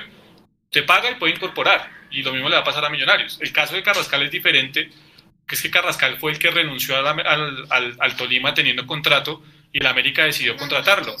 Eh, entonces ahí, ahí es donde cambia el tema. Ahí está Mati, el hijo de, Jason, queriendo salir en la, en la esta. Oiga, eh, voy, a, voy a tirar algunos datos, pues porque obviamente son interesantes para analizar desde ese punto de vista. Entonces, vean, Millonarios es con Nacional el equipo que más goles marca. 19. Antes de que jugáramos el domingo contra el Huila, decían que Millonarios todos los goles habían sido dentro del área, o sea, 10, 15 goles dentro del área, solamente uno por fuera del área. ¿Qué les representa a ustedes que dos laterales hayan atrevido a, rematar desde afuera, o sea, es un llamado de atención para Gamero, para que le preguntemos en las ruedas de prensa, oye Gamero, ¿usted le ha hecho a los jugadores que prueben de larga distancia? Pues porque obviamente con este cuento que hablábamos, Mechu, de que Gamero es el que más le gusta tener la pelota, de hacer más toques, de hacer más pases, que Millos también es uno de los que más pases hace en la liga, pues quiera terminar todo dentro del área o decir, venga, en partidos jodidos también tipo Santa Fe, ese clásico horrible que jugamos, también hay que rematar, eh, animarse a rematar desde afuera porque tenemos jugadores para eso, vea Perlaza, Román, el mismo Juan Pablo Vargas, eh, Fernando Uribe, Harrison Mojica, o sea, pegada es lo que hay, Daniel Ruiz, Daniel Giraldo, todos tienen pegada, Mecho. Todos tienen pegada. Eh, el funcionamiento colectivo del equipo gira en torno a llegar al área y hacerle un pase al volante 9. Es como si ese fuera el fin del, trabajo colectivo de millonarios. Tenga la pelota, llévela de un lado al otro, rote la rueda de izquierda a derecha. Tengan paciencia, porque él siempre habla mucho del tema de la paciencia. Vamos a tener paciencia. Si el camino está cerrado por la izquierda, entonces le damos la vuelta y jugamos por la derecha. Si está cerrado por la derecha, vamos al centro, juego interior, no sé qué, una pared. Pero siempre el final del, del, del, trabajo es tratar de llegar al 9. Eh, a mí me gustó ver los goles de media distancia. Nosotros estamos reclamando cuántos lives llevamos, cuántos terceros tiempos llevamos diciendo, oiga, peguémosle de afuera. ¿Cuántas transmisiones hacemos nosotros de las inferiores que vemos que los chinos sí le pegan? Y, yo digo en la, en, la, en la transmisión, oiga, estos chinos sí le pegan de afuera, porque en la profesional no le pegamos de afuera? Eso es un grito, un reclamo que venimos haciendo hace muchísimo tiempo, pero que como si fuera parte del esquema colectivo del profe, no hace parte. Siento yo que de pronto lo de Román y lo de Perlaza fueron más acciones individuales de ellos, determinación propia del jugador más que parte del, juego colectivo, como que vieron la posibilidad, patearon y miremos a ver qué pasa. Pero sí tenemos que pegarle más de afuera. Es que cuántos jugadores hay que le pegan de afuera. ¿Por qué? Porque si, porque si usted juega pensando solamente en función de Uribe, eh, y Uribe no está tan fino, estamos, quedamos desconectados. Menos mal que Uribe ha hecho una tarea en los últimos partidos, es que sale, baja más a jugar más de pivot, ya no está tan nueve. Eso lo empecé a ver yo en, Bucaramanga, los dos últimos partidos. pero si jugamos en función del 9, entonces hay que llenarse de paciencia, pero exceso de paciencia y tomar mucha valeriana en el estadio porque esas cosas pueden llegar a pasar que terminan desesperando al hincha. El hincha a veces se desespera de tanto toque-toque, de tanto tiki-taka.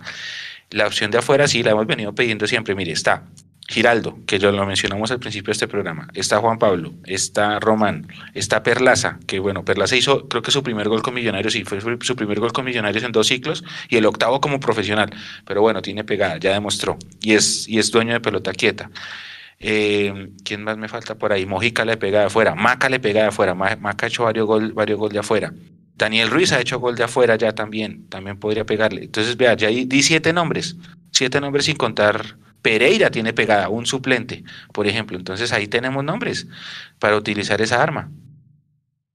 ¿Usted qué le dice, Mechu, eh, Jason? ¿Hay que pegarle más afuera?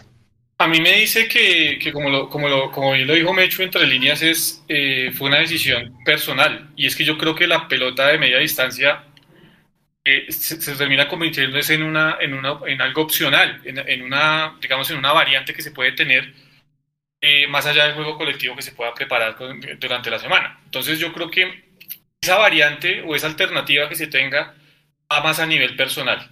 ¿sí? Y creo que eso le había, hecho falta a Millonarios, eh, jugadores que se atrevieran. Román no tanto porque Román generalmente trata de atreverse a hacerlo y, es, digamos, una constante en él. Pero sí hacía falta que otros jugadores se atrevieran y creo que Daniel Giraldo, desde su llegada, entre tantas cosas que le ha aportado a Millonarios, ha sido no solo que él remate al arco rival, sino que eh, con su modo de hacerlo le ha, dicho, le ha, venido diciendo a sus compañeros, venga, esta es una alternativa que podemos utilizar nosotros, porque sobre todo cuando jugamos de local, pues ya sabemos a qué vienen a jugar los, los rivales, ¿no? A encerrársenos con doble línea de cuatro o con cinco volantes y a, y a, mantener el bloque muy corto y se nos va a dificultar jugar a lo que nosotros queremos jugar. Entonces, probemos con esta alternativa y creo que Daniel Giraldo poco a poco ha ido incrustando ese chip en, sus compañeros al punto que ya se están atreviendo y que espero que no sea flor solo de un día y de la confianza de que teníamos un rival demasiado cómodo enfrente, sino que sea una constante de aquí para adelante por parte de Millonarios. El otro dato, Millonarios es el equipo que más asistencias tiene del FPC en este momento, tiene 15 asistencias. Cuando usted las desglosa, se da cuenta que 10 de esas 15 eh, están repartidas entre Macalister, Mujica y Ruiz. Entonces hay que buscar más, más llegadas de gol o, con esos tres estamos bien o qué hacemos. Eso. No, yo creo que, yo creo que, mm, que pues los números los respaldan a ellos, ¿no? Y respaldan, digamos, el por qué Gamero se, se inclina siempre por, por, por, este sistema de juego y no por tener variantes eh, que terminen desacomodándole esas piezas al fin de cuentas, yo creo que para eso es que están ellos, ¿no? En, primera función. Tanto Ruiz como Mojica como, como McAllister, pues para, en primera función para, para, para, aportarle en el tema de ataque a Millonarios y creo que lo están cumpliendo a cabalidad. Por eso sigo insistiendo, variantes había y los números van respaldando esas variantes, los goles de Uribe, eh, la aparición de Harrison Mojica, los goles de, de, Daniel Ruiz, que era otra faceta que también queríamos conocer de él, que ya también nos la está mostrando, el liderazgo de McAllister yo creo que demostraba que había variantes y que Millonarios dentro del mismo sistema de juego podía jugar también a otras cosas en ese frente de ataque y los números los están respaldando y hay que seguirle apostando a ellos. De hecho, igual, o buscar más opciones de llegada, ¿qué haría? No, yo creo que la cifra, Juan, se hace referencia a lo que veníamos hablando en, el, en, el, en la parte anterior de, los, de, la, de la generación de juego.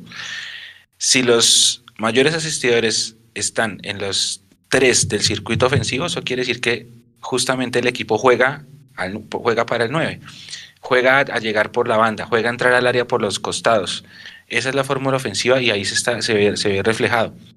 Eh, esa es eso es lo que juega Millonarios. Por eso a veces Millonarios puede ser predecible, puede ser fácil de leer, porque ya los técnicos rivales están sabiendo a qué juega este equipo y ahí se ve evidenciado. De acuerdo.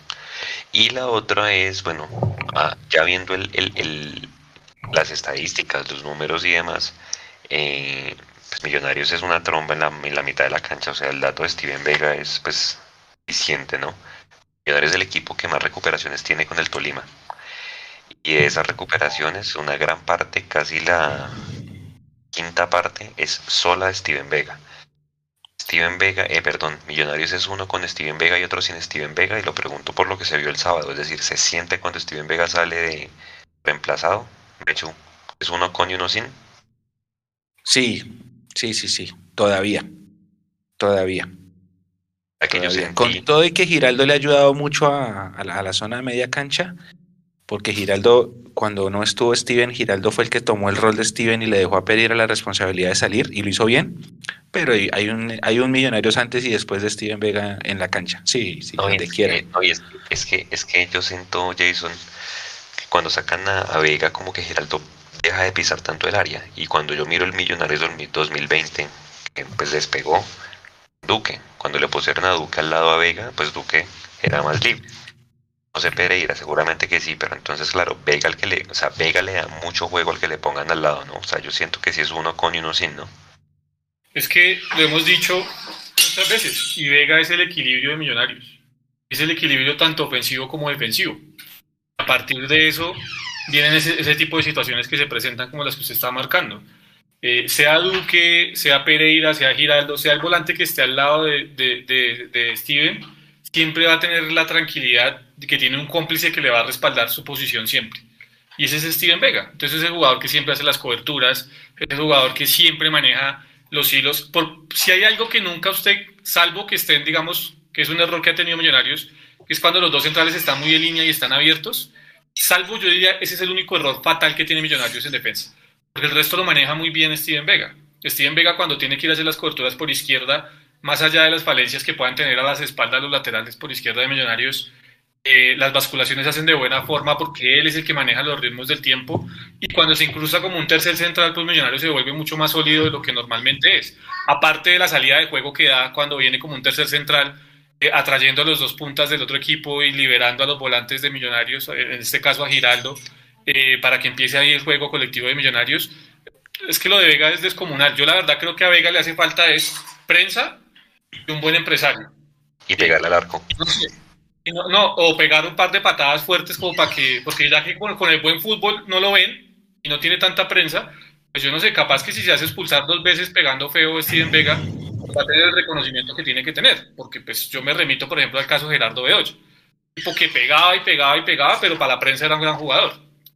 Entonces, yo no sé si eso es lo que le hace falta a Steven Vega, de pronto pegar un poquito y raspar un poquito más eh, para que sea más visto y para que digan, este es el jugador que tiene presencia en el medio campo.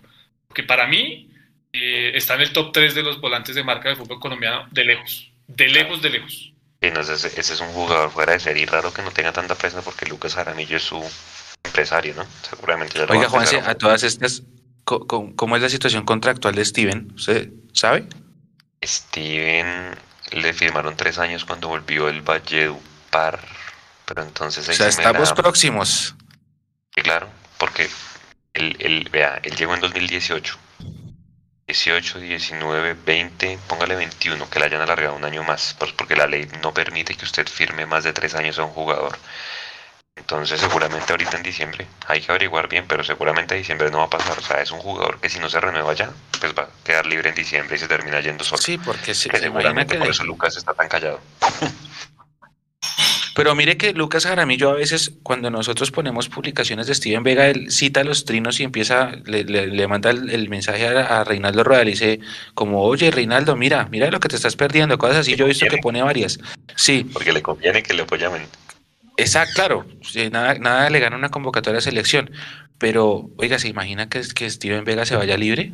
Y sería un papelón y Giraldo. Uy, se imagina, no, no, no. Ah, no, no, no, Yo, quiero pensar que eso no va a pasar. Y, o sea, ojalá nadie aquí hablamos, mire, hablamos de Giraldo, de Vega, de, de perdón, de, de Perlaza, de Uribe y Vega. De, acuerdo, yo, yo, creo que el señor que, que, está conduciendo el programa hoy lo encaminó mal. Estoy de acuerdo con usted. ¿Verdad, Juan? Se fuera de chasta, fuera de chiste y todo el tema. Eh, sí, sería un papel. preocupante eso, porque hablamos de. ¿Se imagina?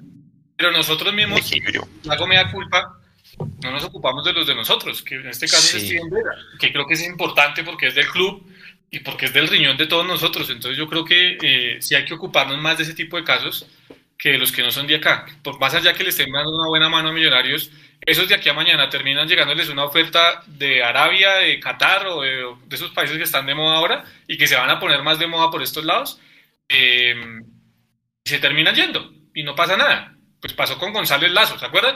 Cuando trajeron a González Lazo, no, este sí era el delantero que necesitaba Millonarios y todo el mundo decía González Lazo, González. ¿A dónde terminó yendo? Afortunadamente, nos hizo un favor, pero ¿a dónde terminó yendo? Entonces, pues, hay que ocuparnos más de los de, los de nosotros. Vega volvió, volvió el segundo semestre de 2018 del Valledupar. Acá estoy viendo la nota que le hicimos en Mundo Ellos. 19, segundo del 20, segundo del, perdón, del 20, del 19, del 20, del 21. En teoría lo deberían haber renovado porque se le debió haber vencido ahorita. Si llegó en esa. Acuérdate que cuando un jugador vuelve ya tres años automáticamente. Sí. A no ser que lo hayan renovado y no nos hayan dicho. Toca averiguar ese, ese dato. Porque si es un jugador. Vea, yo pensé, Jason, que Vega se iba en la era Pinto. Porque Pinto no lo utilizaba. Russo muy poquito lo utilizó. Entonces era un jugador que estaba ahí. Que bueno, Gamero en esa, en esa necesidad porque no fue por convicción de sacar a los juveniles, pues ahí Vega seguramente encajó muy bien y fue el mejor. Para mí ha sido el mejor, digamos, de los juveniles. Acá tengo, encontré una información de Julián Capera que dice, eh, esto es del 16 de noviembre de 2020. Steven Vega renovó y tiene un contrato más largo. ¿Está? Eh, o sea, es como si hubiera renovado el año pasado. Es, es, de la camada que, ah, bueno, entonces está bien, porque es de la camada que renovó con Juanito, con Juan Camilo García, con Emerson, o sea, renovó 20, 21, 22, 23. Está en esa camada que sale del 23, si lo renovaron el año pasado.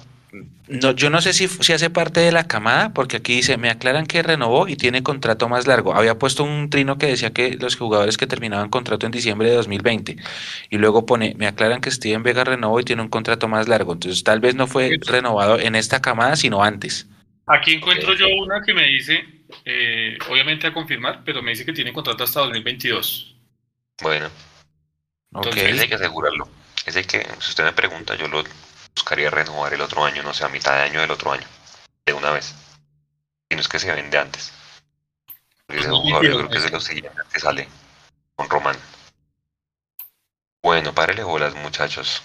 Jaguares de Córdoba. Jaguares de Córdoba viene de ganarle al América. Al América creo que le gana a cualquiera. O sea, ese equipo está jugando muy feo, la verdad. Eh, además que. ¿Cómo? ¿Cómo? No, que viene jugando muy feo la América. De hecho, pudo ser papelón. Yo vi el partido y el América, el Jaguares puso dos pelotas en los palos. Horrible. Eh, Jaguares. Gamero no ha podido con Jaguares, pero Jaguares es un equipo muy irregular. Pero viene con la necesidad, de hecho, del descenso. Sí, o sea, ese cupo, ese segundo cupo de la B, porque ya el Huila se fue, lo están peleando Jaguares, Quindío, Pereira. Alguno de esos tres se va a terminar yendo. Eh, pero Jaguares es muy irregular. Jaguares perdió oleado con el Tolima en Montería, o sea, allá fue el Tolima y le metió tres. También fue y le ganó el Medellín que jugaba re feo y fue y le ganó allá. Pero pues obviamente otra cosa es Montería a las 4 de la tarde, Millonarios, antecedentes y demás. ¿Cómo jugar ese partido? Yo me acuerdo mucho cuando nos metió 4 hace un año, ¿se acuerda? El, el, el Jaguares antes de pandemia. Horrible ese partido. Eh, un, desequilibrio horrible en la mitad entre Pereira y Duque jugaron re mal y además Wilker salió figura, o sea, pudo haber sido peor el papelón. ¿Cómo afrontar ese partido? Porque seguramente Gamero va a salir con los 11 de confianza de él. ¿Cómo conformar el banco técnico, el, banco de alternativas? Por eso preguntaba ahorita lo de García, Jason. ¿Usted qué haría para ese partido?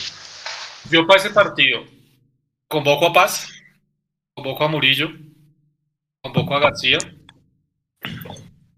eh, y ahí para adelante, pues digamos, mantengo lo que, lo que, ha, tenido, lo, que ha venido manteniendo. Lo que pasa es que para que entren García y Paz, tendrá que salir dos, que me imagino yo debería ser eh, Valencia y el Caballo Márquez. O bueno, en su defecto Vanguero, sí. Digamos, saldría Vanguero y, uno de los dos delanteros, ya sea Javier Valencia o Caballo Márquez, me da igual, ninguno está marcando diferencia. Pero si es por el tema de velocidad y de desgaste y de ayuda en marca en algún momento del partido, pues yo me declinaría porque estuviera Javier Valencia. Creo que tiene un poquitico más de despliegue que lo que, tiene el Caballo Márquez. El resto sí conformaría igual, porque es que además no hay más, Fancy. Yo para el ataque llevaría a Mechun el caballo, pues porque es de la costa y conoce el clima y toda la vaina, de pronto únicamente y a guerra. De resto, puros hombres para manejo, o sea, García, Pereira, Bertel seguramente lo voy a llevar porque Bertel ya está entrenando. Eh, llevaría a Murillo, llevaría a Paz, se quedaría Mecho. Yo no sé si llevar los dos centrales. Mm, les compro la de, la de la de García, sí se las compro pero la de los dos centrales no estoy seguro, porque para una banca de suplentes creo que tener dos defensas de siete de pronto, de pronto es un poquito de más. Sí, el tema de Montería es que eh, el 4-1 del año pasado, ahí todavía los jugadores no le habían entendido al profe su idea de juego y por eso fue un papelón. Nos ganaron la media cancha como, como les dio la gana. Eh, Montería hay que jugar con, hay que jugar acoplados hay que saber dosificar bien las cargas, sobre todo los restos físicos. A mí me llama la, atención y si hay rueda de prensa, muy seguramente podríamos irnos por ese lado. Eh, al profe le gusta mucho jugar a hacer presión alta y el equipo hizo presión alta en Barranca, el día que ganamos con, con, con los dos goles de Uribe, no el día de la Copa que fue un papelón, pero ¿Será que el modelo de juego del profe Gamero da para jugarlo así en Montería? O sea, usted, usted se imagina Ginas y Juan Pablo Vargas en la mitad de la cancha del Estadio Jaraguay a las cuatro y media de la tarde de un domingo. No sé, no sé, o sea, como que ese pedacito del, del, del, libreto no me termina de cuadrar. Y Jugadores es mal local. Una victoria, dos empates, dos derrotas. Estoy viendo acá. Visitantes sí le va bien, tres victorias, dos derrotas, incluyendo la del América. presidente allá cuál es, Mecho? Hemos ganado una vez, ¿no? Dos veces. Hemos ganado dos. La, ganamos esa de los dos goles de, los ah, centrales, Chiquito y Cadavid, y ganamos la de la camiseta naranja, que ganamos allá. Pero pues claro, la última visita que fue de camiseta rosada nos clavaron cuatro y como que ese antecedente está fino y el antecedente del semestre pasado que nos ganaron acá con ese Pablo Rojas que jugó como si fuera, mejor dicho, que Pogba ese día en, el Campín. Eh, pero pero sí, yo no sé, o sea, no, no sé, no sé, no, no me veo jugando 90 minutos con las líneas adelantadas y con Juan Pablo Ginás en la media cancha en Jaraguay, no sé. ¿Qué iba a decir Jason antes de...? que, le quería decir a, nuestro querido director Luis Gabriel Jiménez que así precisamente le terminó ganando el Tolima y así precisamente le ganó el Medellín. más el Tolima que el Medellín, pero el Medellín lo hizo por muchos pasajes del partido. Eh, presionando alto, teniéndole la pelota y jugando con las líneas muy adelantadas. Sí, no, está bien, está bien, pero es que... pequeño dato. Y conociendo a Gamero como lo conozco, seguramente va a ir a jugar como tiene que jugar. Y yo sí prefiero perder con la que ya es de nosotros, que es la de ir a proponer, eh, con todo y que podemos correr el riesgo. de ir a meterse atrás. Ir a meterse atrás y terminar perdiendo feo. Yo sí claro, pero, pero si usted, pero entonces, pero entonces, ¿por qué quieren llenar el banco de defensas? Porque es que el hecho de que usted meta a los defensas no es solo para defenderse, Mecho sino porque es que, mire lo que nos terminó pasando el partido pasado. Contra un equipo limitadísimo contra el Huila, terminamos jugando con dos centrales izquierdos y en el gol eso nos terminó pasando factura. Por ejemplo, eh, cuando usted tiene un jugador como, como, como Giraldo, eh, que tiene tanto despliegue, seguramente usted va a necesitar que alguien le termine dando una mano en los últimos minutos y usted ya llevando el resultado. Entonces yo digo, no es solo para defenderse, sino que es para que en el momento en el que sus jugadores, teniendo en cuenta el tema de la humedad, el calor y demás, ya estén desgastados, usted tenga un recambio para poder seguir jugando a lo mismo. El hecho de tener jugadores más en la posición no quiere decir que usted se vaya a meter atrás. Es, lo que creo yo. Ok, pero de todas maneras, buen dato el del Tolima. Sí. Pero es que nosotros jugamos en altura. O sea, ese factor influye un poquitico más. No sé. yo sigo que uno tiene que defenderse con la pelota, pero no sé, no sé si la presión alta sea. pero yo lo recuerdo a usted aquí en este mismo micrófono que dice Mundo en la partida de la final usted dijo que la altura en Ibagué no contaba porque pues eso, para la gente de Ibagué la altura eh, era casi normal. No, no, no, no, no. Nosotros sí de Ibagué, pero diferente, diferente comparar Ibagué contra Bogotá e ir a Montería. Les voy a hacer una pregunta.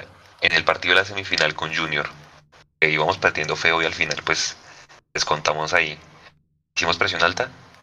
El de Junior allá que le tocó jugar a este muchacho por derecha, ¿cómo se llama? Rosales. No, no, ese día no hicimos presión alta. pasajes, pero creo que en el segundo tiempo. En el segundo tiempo exacto, pero fueron pasajes, pero no fue el libreto, el libreto de inicio no fue ese. ese día expulsaron a un jugador del Junior, ¿cierto? ¿Ese, ese día no echaron a un jugador del Junior? Antes. A Fuentes. A Fuentes, fue por eso, fue más, fue más la, la, reacción del, del, del 11 contra 10, ¿no? Sí, porque ese día nos devoraron por las bandas, por eso digo que no tengo otro partido así por la tarde con, con calor. Párele bolas a la formación de Jaguares. Jason, Pablo Mina, tiro al aire, ¿no? Es arquero. Sí. Hay partidos buenos y otros malos. Héctor Urrego es uno de los centrales. Hay que hacer presión alta. Héctor Urrego le hizo gol al América. Ay, qué delicia ese dato, Juanse, por favor. El otro es uno que es medio bueno, que creo que es de apellido Escarpeta, un venezolano. Que sí, ese que es bueno. Con la cabeza aquí. ese es bueno. Ese fue figura acá en Bogotá, sí. Sí, sí, sí. Jason, la doble línea de volantes de marca. Párele bolas a esto. Julián Anchico y Sebastián Marbel, Marbello Salazar. Ah, vamos a jugar con Santa Fe, weón. ¿No? Sí, si no pues alguno de esos dos, si no alguno de esos dos va Carrillo. Hombre, hay que hacer presión alta con esos dos volantes de marca, ¿no? Hecho.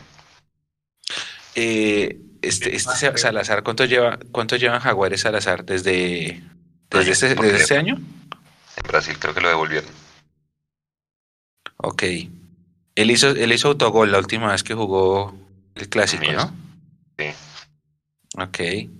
Es un tribunero ahí que, no, que, le gusta. Sí, sí, sí. Los dos ¿Y, todavía está, ¿Y todavía está con Marvel o ya no? Ah, no, no sé. Ok. los dos extremos, los dos extremos, Jason, para ver si nos metemos atrás o qué hacemos. Wilder Guisado, Pablo Rojas. Rápido Guisado, rápido Rojas, pero Guisado no es tan técnico. O sea, Guisado, es, guisado bien escalonado se controla fácil. Lo de Rojas sí es de más cuidado, ¿no? Y el delantero es un man que se llama... El delantero se llama Andrés Rentería, uno que jugó en Nacional, fue a México, lo devolvieron. El hermano de Carlos. San Lorenzo. Exacto, el hermano de Carlos Rentería. Y para la para la banca de suplentes, pues tiene a Carrillo, a un jugador más rufo, un central, otro jugador extremo o delantero que es Eduardo Sosa, también venezolano. Pues es un equipo ahí pues que tiene gente de experiencia y todo, pero hombre, con esa defensa, Urrego y esos volantes de marca, pues sí salgo a hacer presión alta o no, Uy, no, pero es que yo no tenía el dato. Es que, es que esto, yo, yo esto, ¿por qué lo había omitido, este pequeño detalle? O sea, es que está Héctor Urrego. Por favor. que este ya chico, hay que salir a acabarlos. O sea, no hay nada que hacer. Hay que acabarlos. Punto. Sí, sí, sí, yo también estoy de acuerdo con, con eso. Mecho, no hay hincha de visitante, ¿no?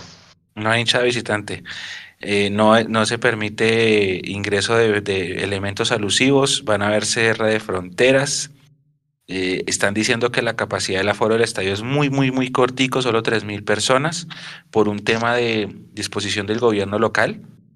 Entonces, obviamente yo sé que la hinchada va a ir, habrá hinchas de millos que van a ir, pero pues con, mucha cautela, no lleven nada de millonarios si quieren entrar al, estadio y nada, disfrutarse el partido los que vayan a ir, los, los que puedan. Eh, es un equipo... suplente con un informe suplente, toda, toda, ¿cierto? Total, toda, toda, porque Jaguares juega de azul celeste. Entonces, lo que no sé es si gris o, o si blanco, porque la gris no se volvió a usar, ¿no? Yo no la volví a ver. No. Entonces creo yo que vamos con la blanca, que es la de entrenamiento con, con patrocinios. Sí. Eh, oiga, pero entonces ese Jaguares tiene buenos nombres. Tiene buenos nombres. Los extremos. Pero sí, pero son jugadores que, que, digamos, bueno, Anchico y Anchico es un jugador que ya está mucho más allá del bien y del mal. Este, este que usted mencionó, el suplente eh, Marrufo, también es bueno. Ese, fue la otra figura acá. Sí. Pero bueno, es suplente. Eh, el delantero no. Delantero Andrés Rentería, sí sé, estuvo allá también. Andrés Rentería, sí. Sí, Rentería. Ah, ¿Quién es el delantero? ¿Quién es el de Cali, ¿no? Que es un jugador que pintaba bien y se fue, se terminó quedando, está César Carrillo. Carrillo. O sea, buenas variantes. No más allá de obviamente de la broma y de todo el tema este de, que hay que acabarlos porque está Anchico y Urrego y demás, eh, sí hay que jugar el partido con mucha seriedad. Porque, a ver, es un equipo irregular, como lo decía Juanse, pero que tiene muchos nombres de experiencia.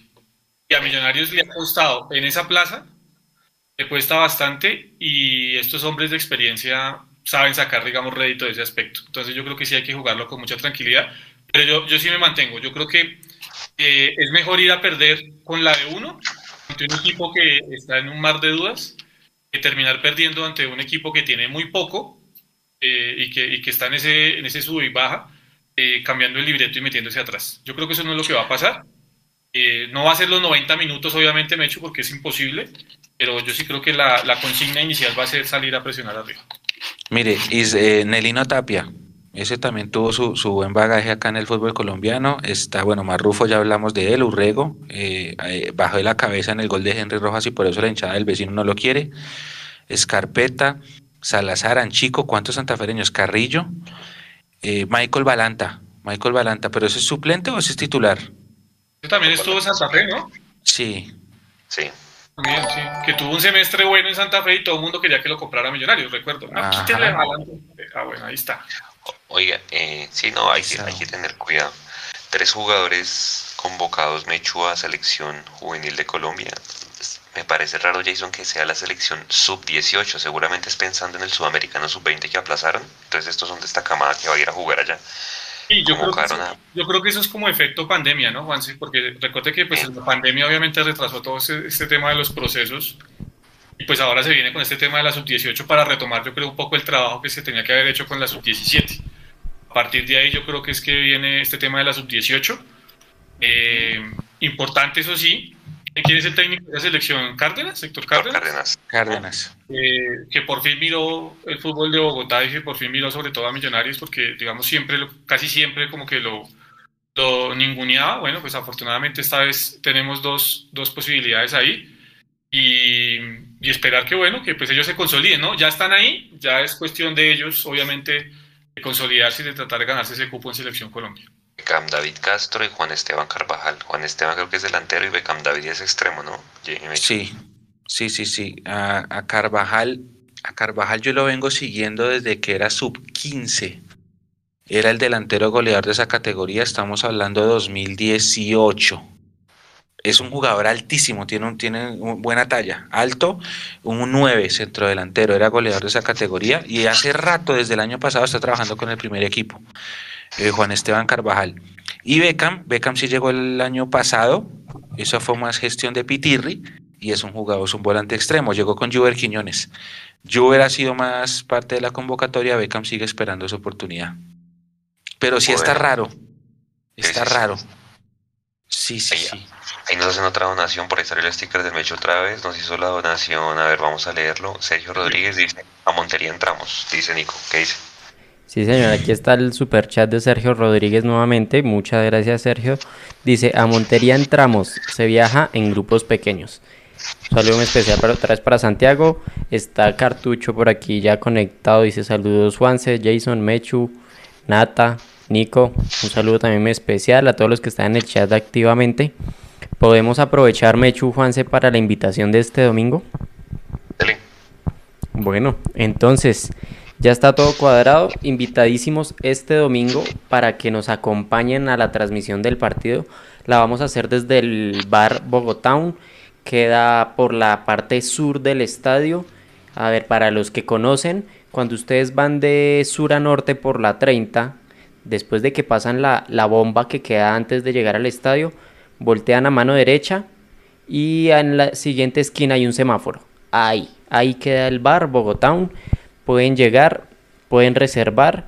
Son cupos limitados, entonces todos los seguidores de Mundomillos que están aquí conectados, que estén en Bogotá, pueden llegar al bar y van a ver el partido y van a escuchar la narración de Tami, el comentario de Mechu que va a estar desde Montería, si es que se puede conectar, y va a estar, va a estar Jason, vamos a ver si también llega Mapis y la idea es que eh, todo el equipo de Mundomillos comparta con ustedes allá en el bar. Vamos a hacer también el tercer tiempo desde ahí. Entonces es un muy buen espacio para que compartamos entre todos. Entonces, invitadísimos. El partido es a las 4 de la tarde. Les recomendamos que lleguen a las 3, 3 y media para evitar que, que no se vayan a quedar por fuera. Esta información también la vamos a subir a redes sociales. Entonces, eh, como son pocos cupos, seguramente se va a llenar rápido. Eh, y listo. El bar, el bar de Frank, dice Sergio Rodríguez, y él va a estar ahí acompañándonos. Y John Velázquez en Twitch. Aquí en Twitch, aquí en Twitch asustan, por lo menos saluden. Un saludo a toda la banda de Twitch que siempre está conectada. Eh, a Juanca, a Natalia que está ahí ayudándonos con el chat. Muchísimas gracias. Víctor Vela, Brian Hernández y, más de 200 personas que hasta ahora siguen con nosotros conectados. Entonces, eh, invitadísimos en las redes sociales les vamos a dejar la ubicación para que no se deslicen. Ah ya no se puede deslizar hacia arriba en, Instagram. Ya cambiaron esa ah, función. no, ya. ahora es como un botón. Entonces ahí les vamos a dejar el, el, sticker el botón para que ustedes sepan dónde es la ubicación. Y llegan y comparten con nosotros. Mira aquí Frank nos manda a decir que eh, cerveza eh, de nacional desde 3000 de ahí en adelante es restaurante bar. Las comidas de ahí son riquísimas, riquísimas. Ya he comido, entonces. Sí, yo también he comido y es recomendadísimo. Entonces pueden ir sin almorzar y, llegan allá, comen, eh, tomamos eh, un juguito, nada, ah, nada en vivo. entonces, eh, allá nos vemos para los que quieran llegar. Confirmen aquí por el chat a ver quiénes van a ir para ir alistándonos. Sí, sí, esa es la invitación. Oiga, estoy mirando la página de la federación hablando de este tema de la, de la, de la convocatoria. Tengo dos preguntas. Ustedes que son más seguidores de la selección. La primera, dice acá, la selección sub-20 participará en la Revelations Cup Celaya 2021. Eh, van a participar México, Estados Unidos, Colombia y Brasil. Es un cuadrangular en Celaya, Guanajuato, México, en noviembre. Eso es la sub-20. Y, y, pero yo no veo la convocatoria del sub-18 en la página de la federación. ¿Estoy viendo mal o es que definitivamente es algo como que el profe Cárdenas se lo inventó y o llegó en algún comunicado, pero no, acá no veo nada? Millonarios dijo sub 18 en sus redes. Sí, Millonarios lo puso en las redes oficiales, pero acá yo no veo ninguna noticia de la. No veo quiénes más está convocado. ¿Sí me entiendes? Que quería ver como que otros, que otros jugadores de qué equipos están llamados. Pero, no, veo, no, no, veo la noticia. Oiga, pero con eso que usted dice, Mechu, si la sub-20 se va en noviembre a México, Daniel Ruiz se va en ese equipo. O sea, perderíamos a Daniel. ¿No?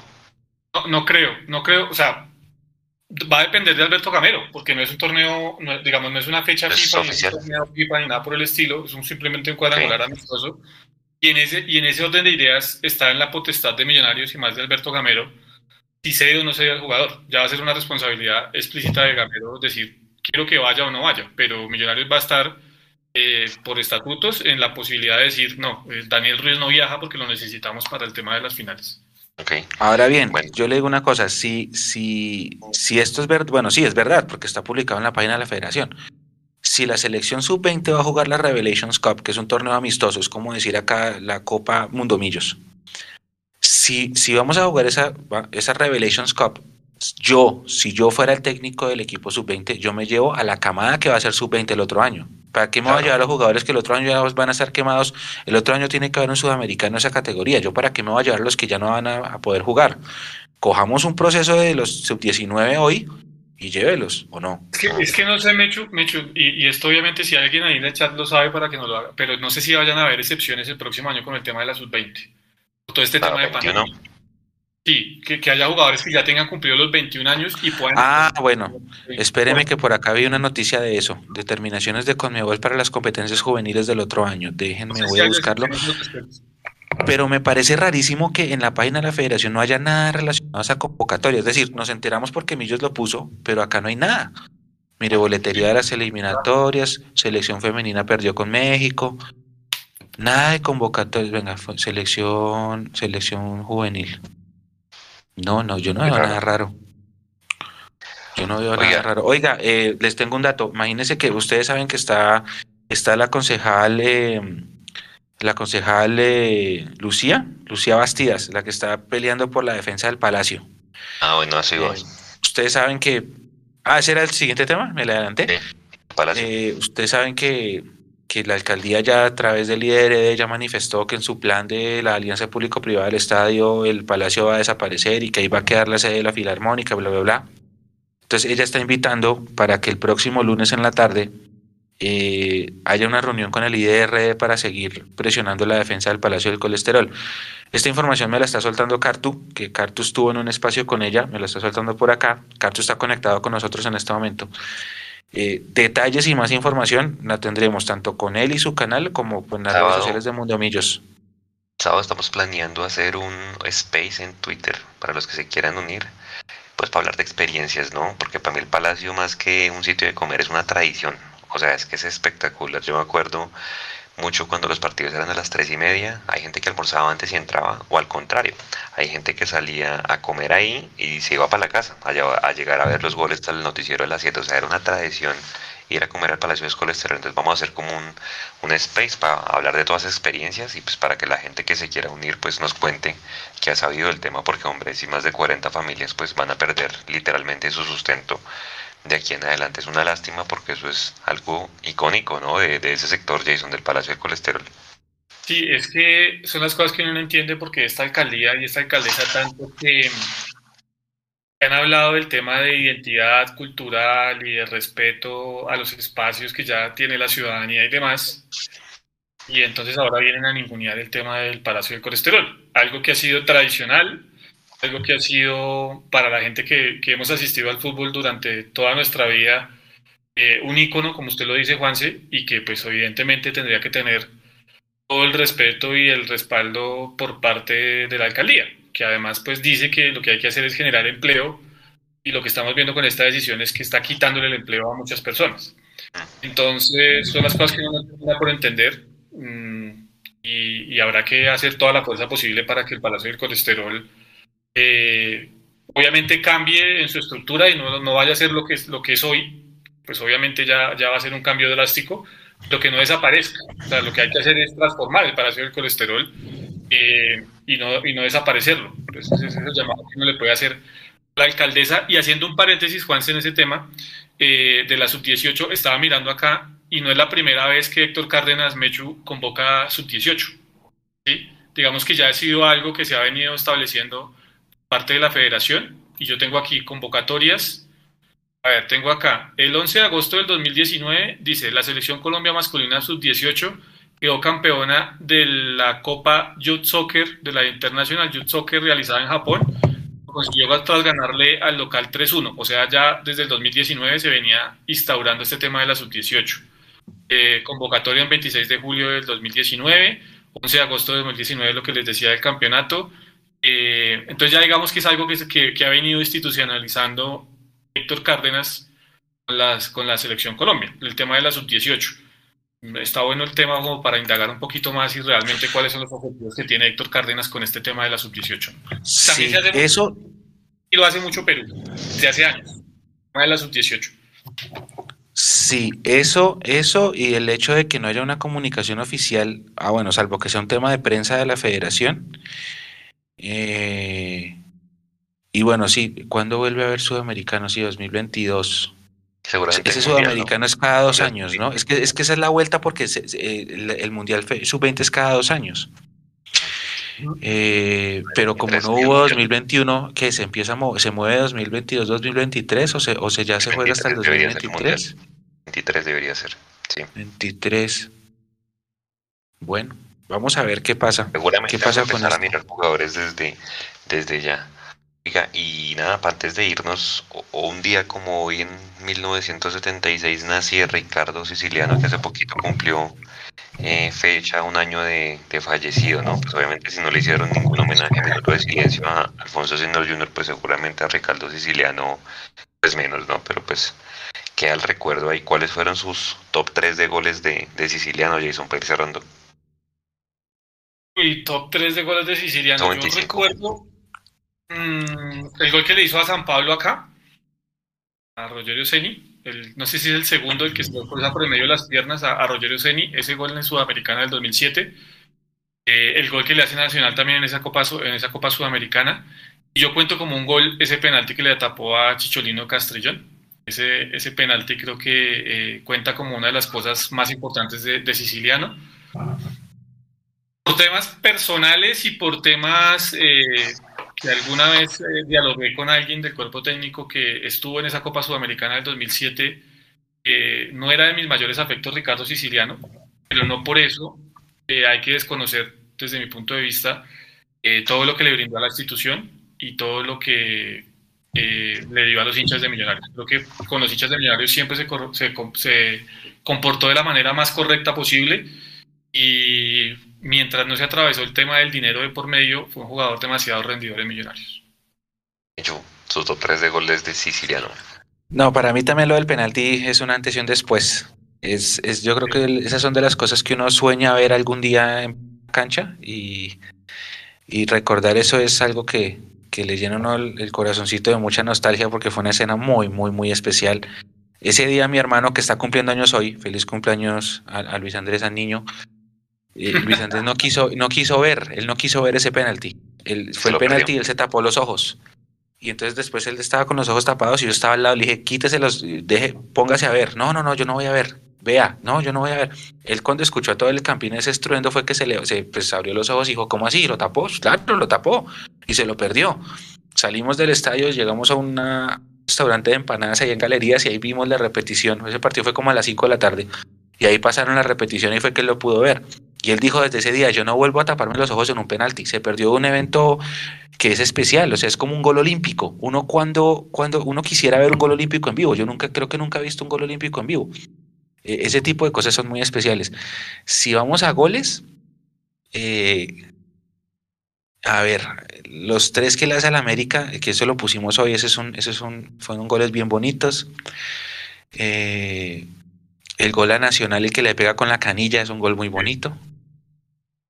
Ah, ¿Cuál otro así bien, bien, bien bonito? El que le hace a Santa Fe también desde lejos. Ah, en el 2008-2009 le hace un gol de media distancia a Santa Fe, sí señor. 2009. Sí señor. 2009, sí, que ya volvía en su segundo ciclo. y, las Pero no, el, el penalti. La, la, la, asistencia de Morumbí es con, con la mano, como con la mano. La asistencia que le hace a Pedro Franco, ¿se acuerda? Que Pedro Franco haga su primer gol también espectacular, ¿no? muy, muy chévere. Y bueno, pues un saludo a la señora esposa que anda pendiente de todos estos programas y todos estos especiales que le hacemos. Entonces, pues bueno, acá quedará en la memoria como esa goleador de la Sudamericana y bueno, otra deuda que Millonarios pues quedó ahí porque Siciliano le mandó al club, ¿no? Porque le, le terminó el contrato sin justa causa con seis meses. Acuérdame, que él nos contó acá en una entrevista que le hicimos. Y hace un año, ahí está, ¿no? Ahí está el especial. Hace un año me acuerdo mucho, le hicimos el especial con Eduardo. Eh, a Ricardo Siciliano, pues por su fallecimiento estuvieron todos los de la Cámara de la Sudamericana, ¿no? Estuvo Morumbi Zapata, estuvo Jonathan Estrada, estuvo Roballo, estuvo Anemerac, contando pues, incidencias de esa, de esa campaña, por eso se lo quieren repetir, ahí está en el canal de, de Mundo Millos. Oiga, una pregunta rápida para respuesta rápida para ir cerrando se está acercando el equipo de Gamero a lo que jugaba el equipo de Lillo en juego, a, hacer juego bonito, a, enamorar con ese fútbol, Mecho, o todavía no. No, no. Son estilos, para mí son estilos de juego diferentes.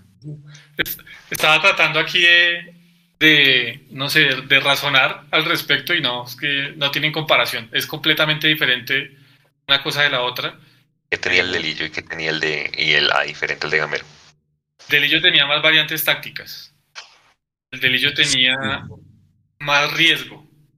El de Gamero es un equipo mucho más conservador, perdón, eh, pero que también juega bien.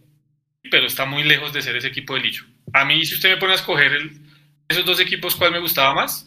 Aquí me van a caer en el chat seguramente, pero a mí me gustaba más el de Lillo. Sí, claro. Uf, también. Sí, sí, sí.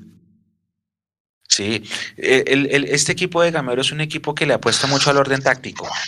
La premisa de, del, Millonarios 2021 es orden táctico, eh, tenencia de pelota y posicionamiento en el, en el campo contrario. Pero es, es un equipo que lo que hablaba yo hace un rato, él empieza a tocar, listo, toca la pelota, va por Giraldo, se la pasa a Vega, Vega mira, abre la cancha, tin, abre por la derecha, hay un espacio cerrado, listo, devuélvanse eh, otra vez Giraldo, otra vez Vega, por allá se juntará Maca, que es el del centro, tan, a la izquierda Ruiz. ¿Está el espacio? No, ok, devuélvanse. Es un equipo que juega eh, a, eso, en mucha ciencia, a tocar la pelota, a tenerla, a escondérsela al rival. Entonces, por eso este equipo, ustedes ven la posición del, de, pelota siempre en los partidos y siempre le, le ganamos a los rivales. A veces porque el rival simplemente no quiere tener la pelota, sino contragolpearnos porque las transiciones son más rápidas de lo que tenemos nosotros. Pero es un equipo así, que juega al orden, a la paciencia, a buscar el espacio. Pero lo de Lillo, sí, como decía Jason, ese equipo, en el estilo de juego del primer semestre de Lillo, era más enamorado porque era un equipo que tenía mucha más, eh, sí, mucha más idea, como más era más vertical, lo que dice acá Monstruos del Cine, eh, tenía muchas más variantes que, que, lo que le apuesta el, el, técnico Gamero de orden. Con Gamero uno tiene tranquilidad, eso sí, porque uno sabe que el equipo va a tener la pelota, no sé qué, que cuando, se, que cuando nos quitan el balón sufrimos, sí, de hecho, ¿cuántos goles llevamos? Eh, nos faltó mirar ese expediente, Juanse. El, goles en contra, goles en contra. A nosotros nos hacen mucho gol. Un gol por partido promedio. Nos hacen, nos hacen mucho gol. Y es justamente por eso. Pero, eso. pero ese gol que nos hacen es porque él también lo vende. Él dice, oiga, yo voy a jugar en campo contrario. Si yo pierdo la pelota, pues lo normal es que me cojan expuesto, pero es el sacrificio que yo hago y a lo que yo me expongo por lo que yo quiero jugar. Y por eso nos hacen muchos goles. Pero es un estilo de juego a eso, que apunta a tener la pelota, quitarla y a tener mucha paciencia, mucho orden. Lo de Lillo era diferente, muy diferente. A mí me gustaba mucho ver ese equipo de Lillo. 3-6-1 jugaba, imagínese. Pero no me parece que hiciéramos tanta presión alta con Lillo. a mí me hubiera gustado ver el equipo de Lillo sin Dairo. A ver, que obviamente era, para mí era demasiado Dairo dependiente. Pero bueno, ya pasó y lo disfrutábamos y pues Mayer, un espectáculo en eso. Fabián Vargas creo que fue su mejor época en Millonarios. Entonces, pues bueno, ese partido con Nacional que le ganamos acá fue un espectáculo. Me gustó muchísimo ese, ese partido. Con Vargas, con Vargas había la ventaja que ya había estado con él en, el Almería, eh, Juanse. Sí ya conocía realmente a qué tenía que jugar con Lillo. Eh, aquí lo que pasó fue que a los jugadores les costaba mucho primero entender lo que tenía Lillo en la cabeza. Segundo, estábamos muy cerrados desde el periodismo eh, a ver cosas nuevas, porque para nosotros ese tipo de cosas eran nuevas. No eran nuevas en el fútbol, pero para el, para, para el medio colombiano sí era demasiado nuevo ver este tipo de cosas. No nos terminamos de acostumbrar al final. Y por eso creo que no le dimos la oportunidad que tenía que dársele a Lillo. Otra cosa que hizo Lillo es que Lillo no... Sí, Agudelo. Y Lillo no concentraba, ¿se acuerda? Que Lillo le decía a los jugadores, ustedes lleguen al estadio tranquilos que acá nos vemos. Y eso fue lo que terminó pasando factura en esa final contra Junior, en esa semifinal. Que si hubiéramos concentrado, no pasaba lo que pasó. Pero sí son cosas que culturalmente el, colombiano no está acostumbrado. Ese tipo de cosas también, lo de no concentrar, la forma como entrenaba. Y eso que a Lillo le tocó la Verdier y que no, ¿se acuerda que él decía que no había baños, que no había duchas? Ni duchas, hermano. es que también hay que mirar, ¿no? Es que antes el hombre... Sí. Sí, antes, el hombre antes el hombre había, había más equilibrio con Embami y con Fabián Vargas, porque ahí de suplente estaba Ganista, ¿no? Y Roballo, creo. O sea, ahí había más Ganista, Roballo. No sé si más experiencia, pero, pero sí, más, sí más experiencia lejos. O sea, un equipo. Sí, sí, sí.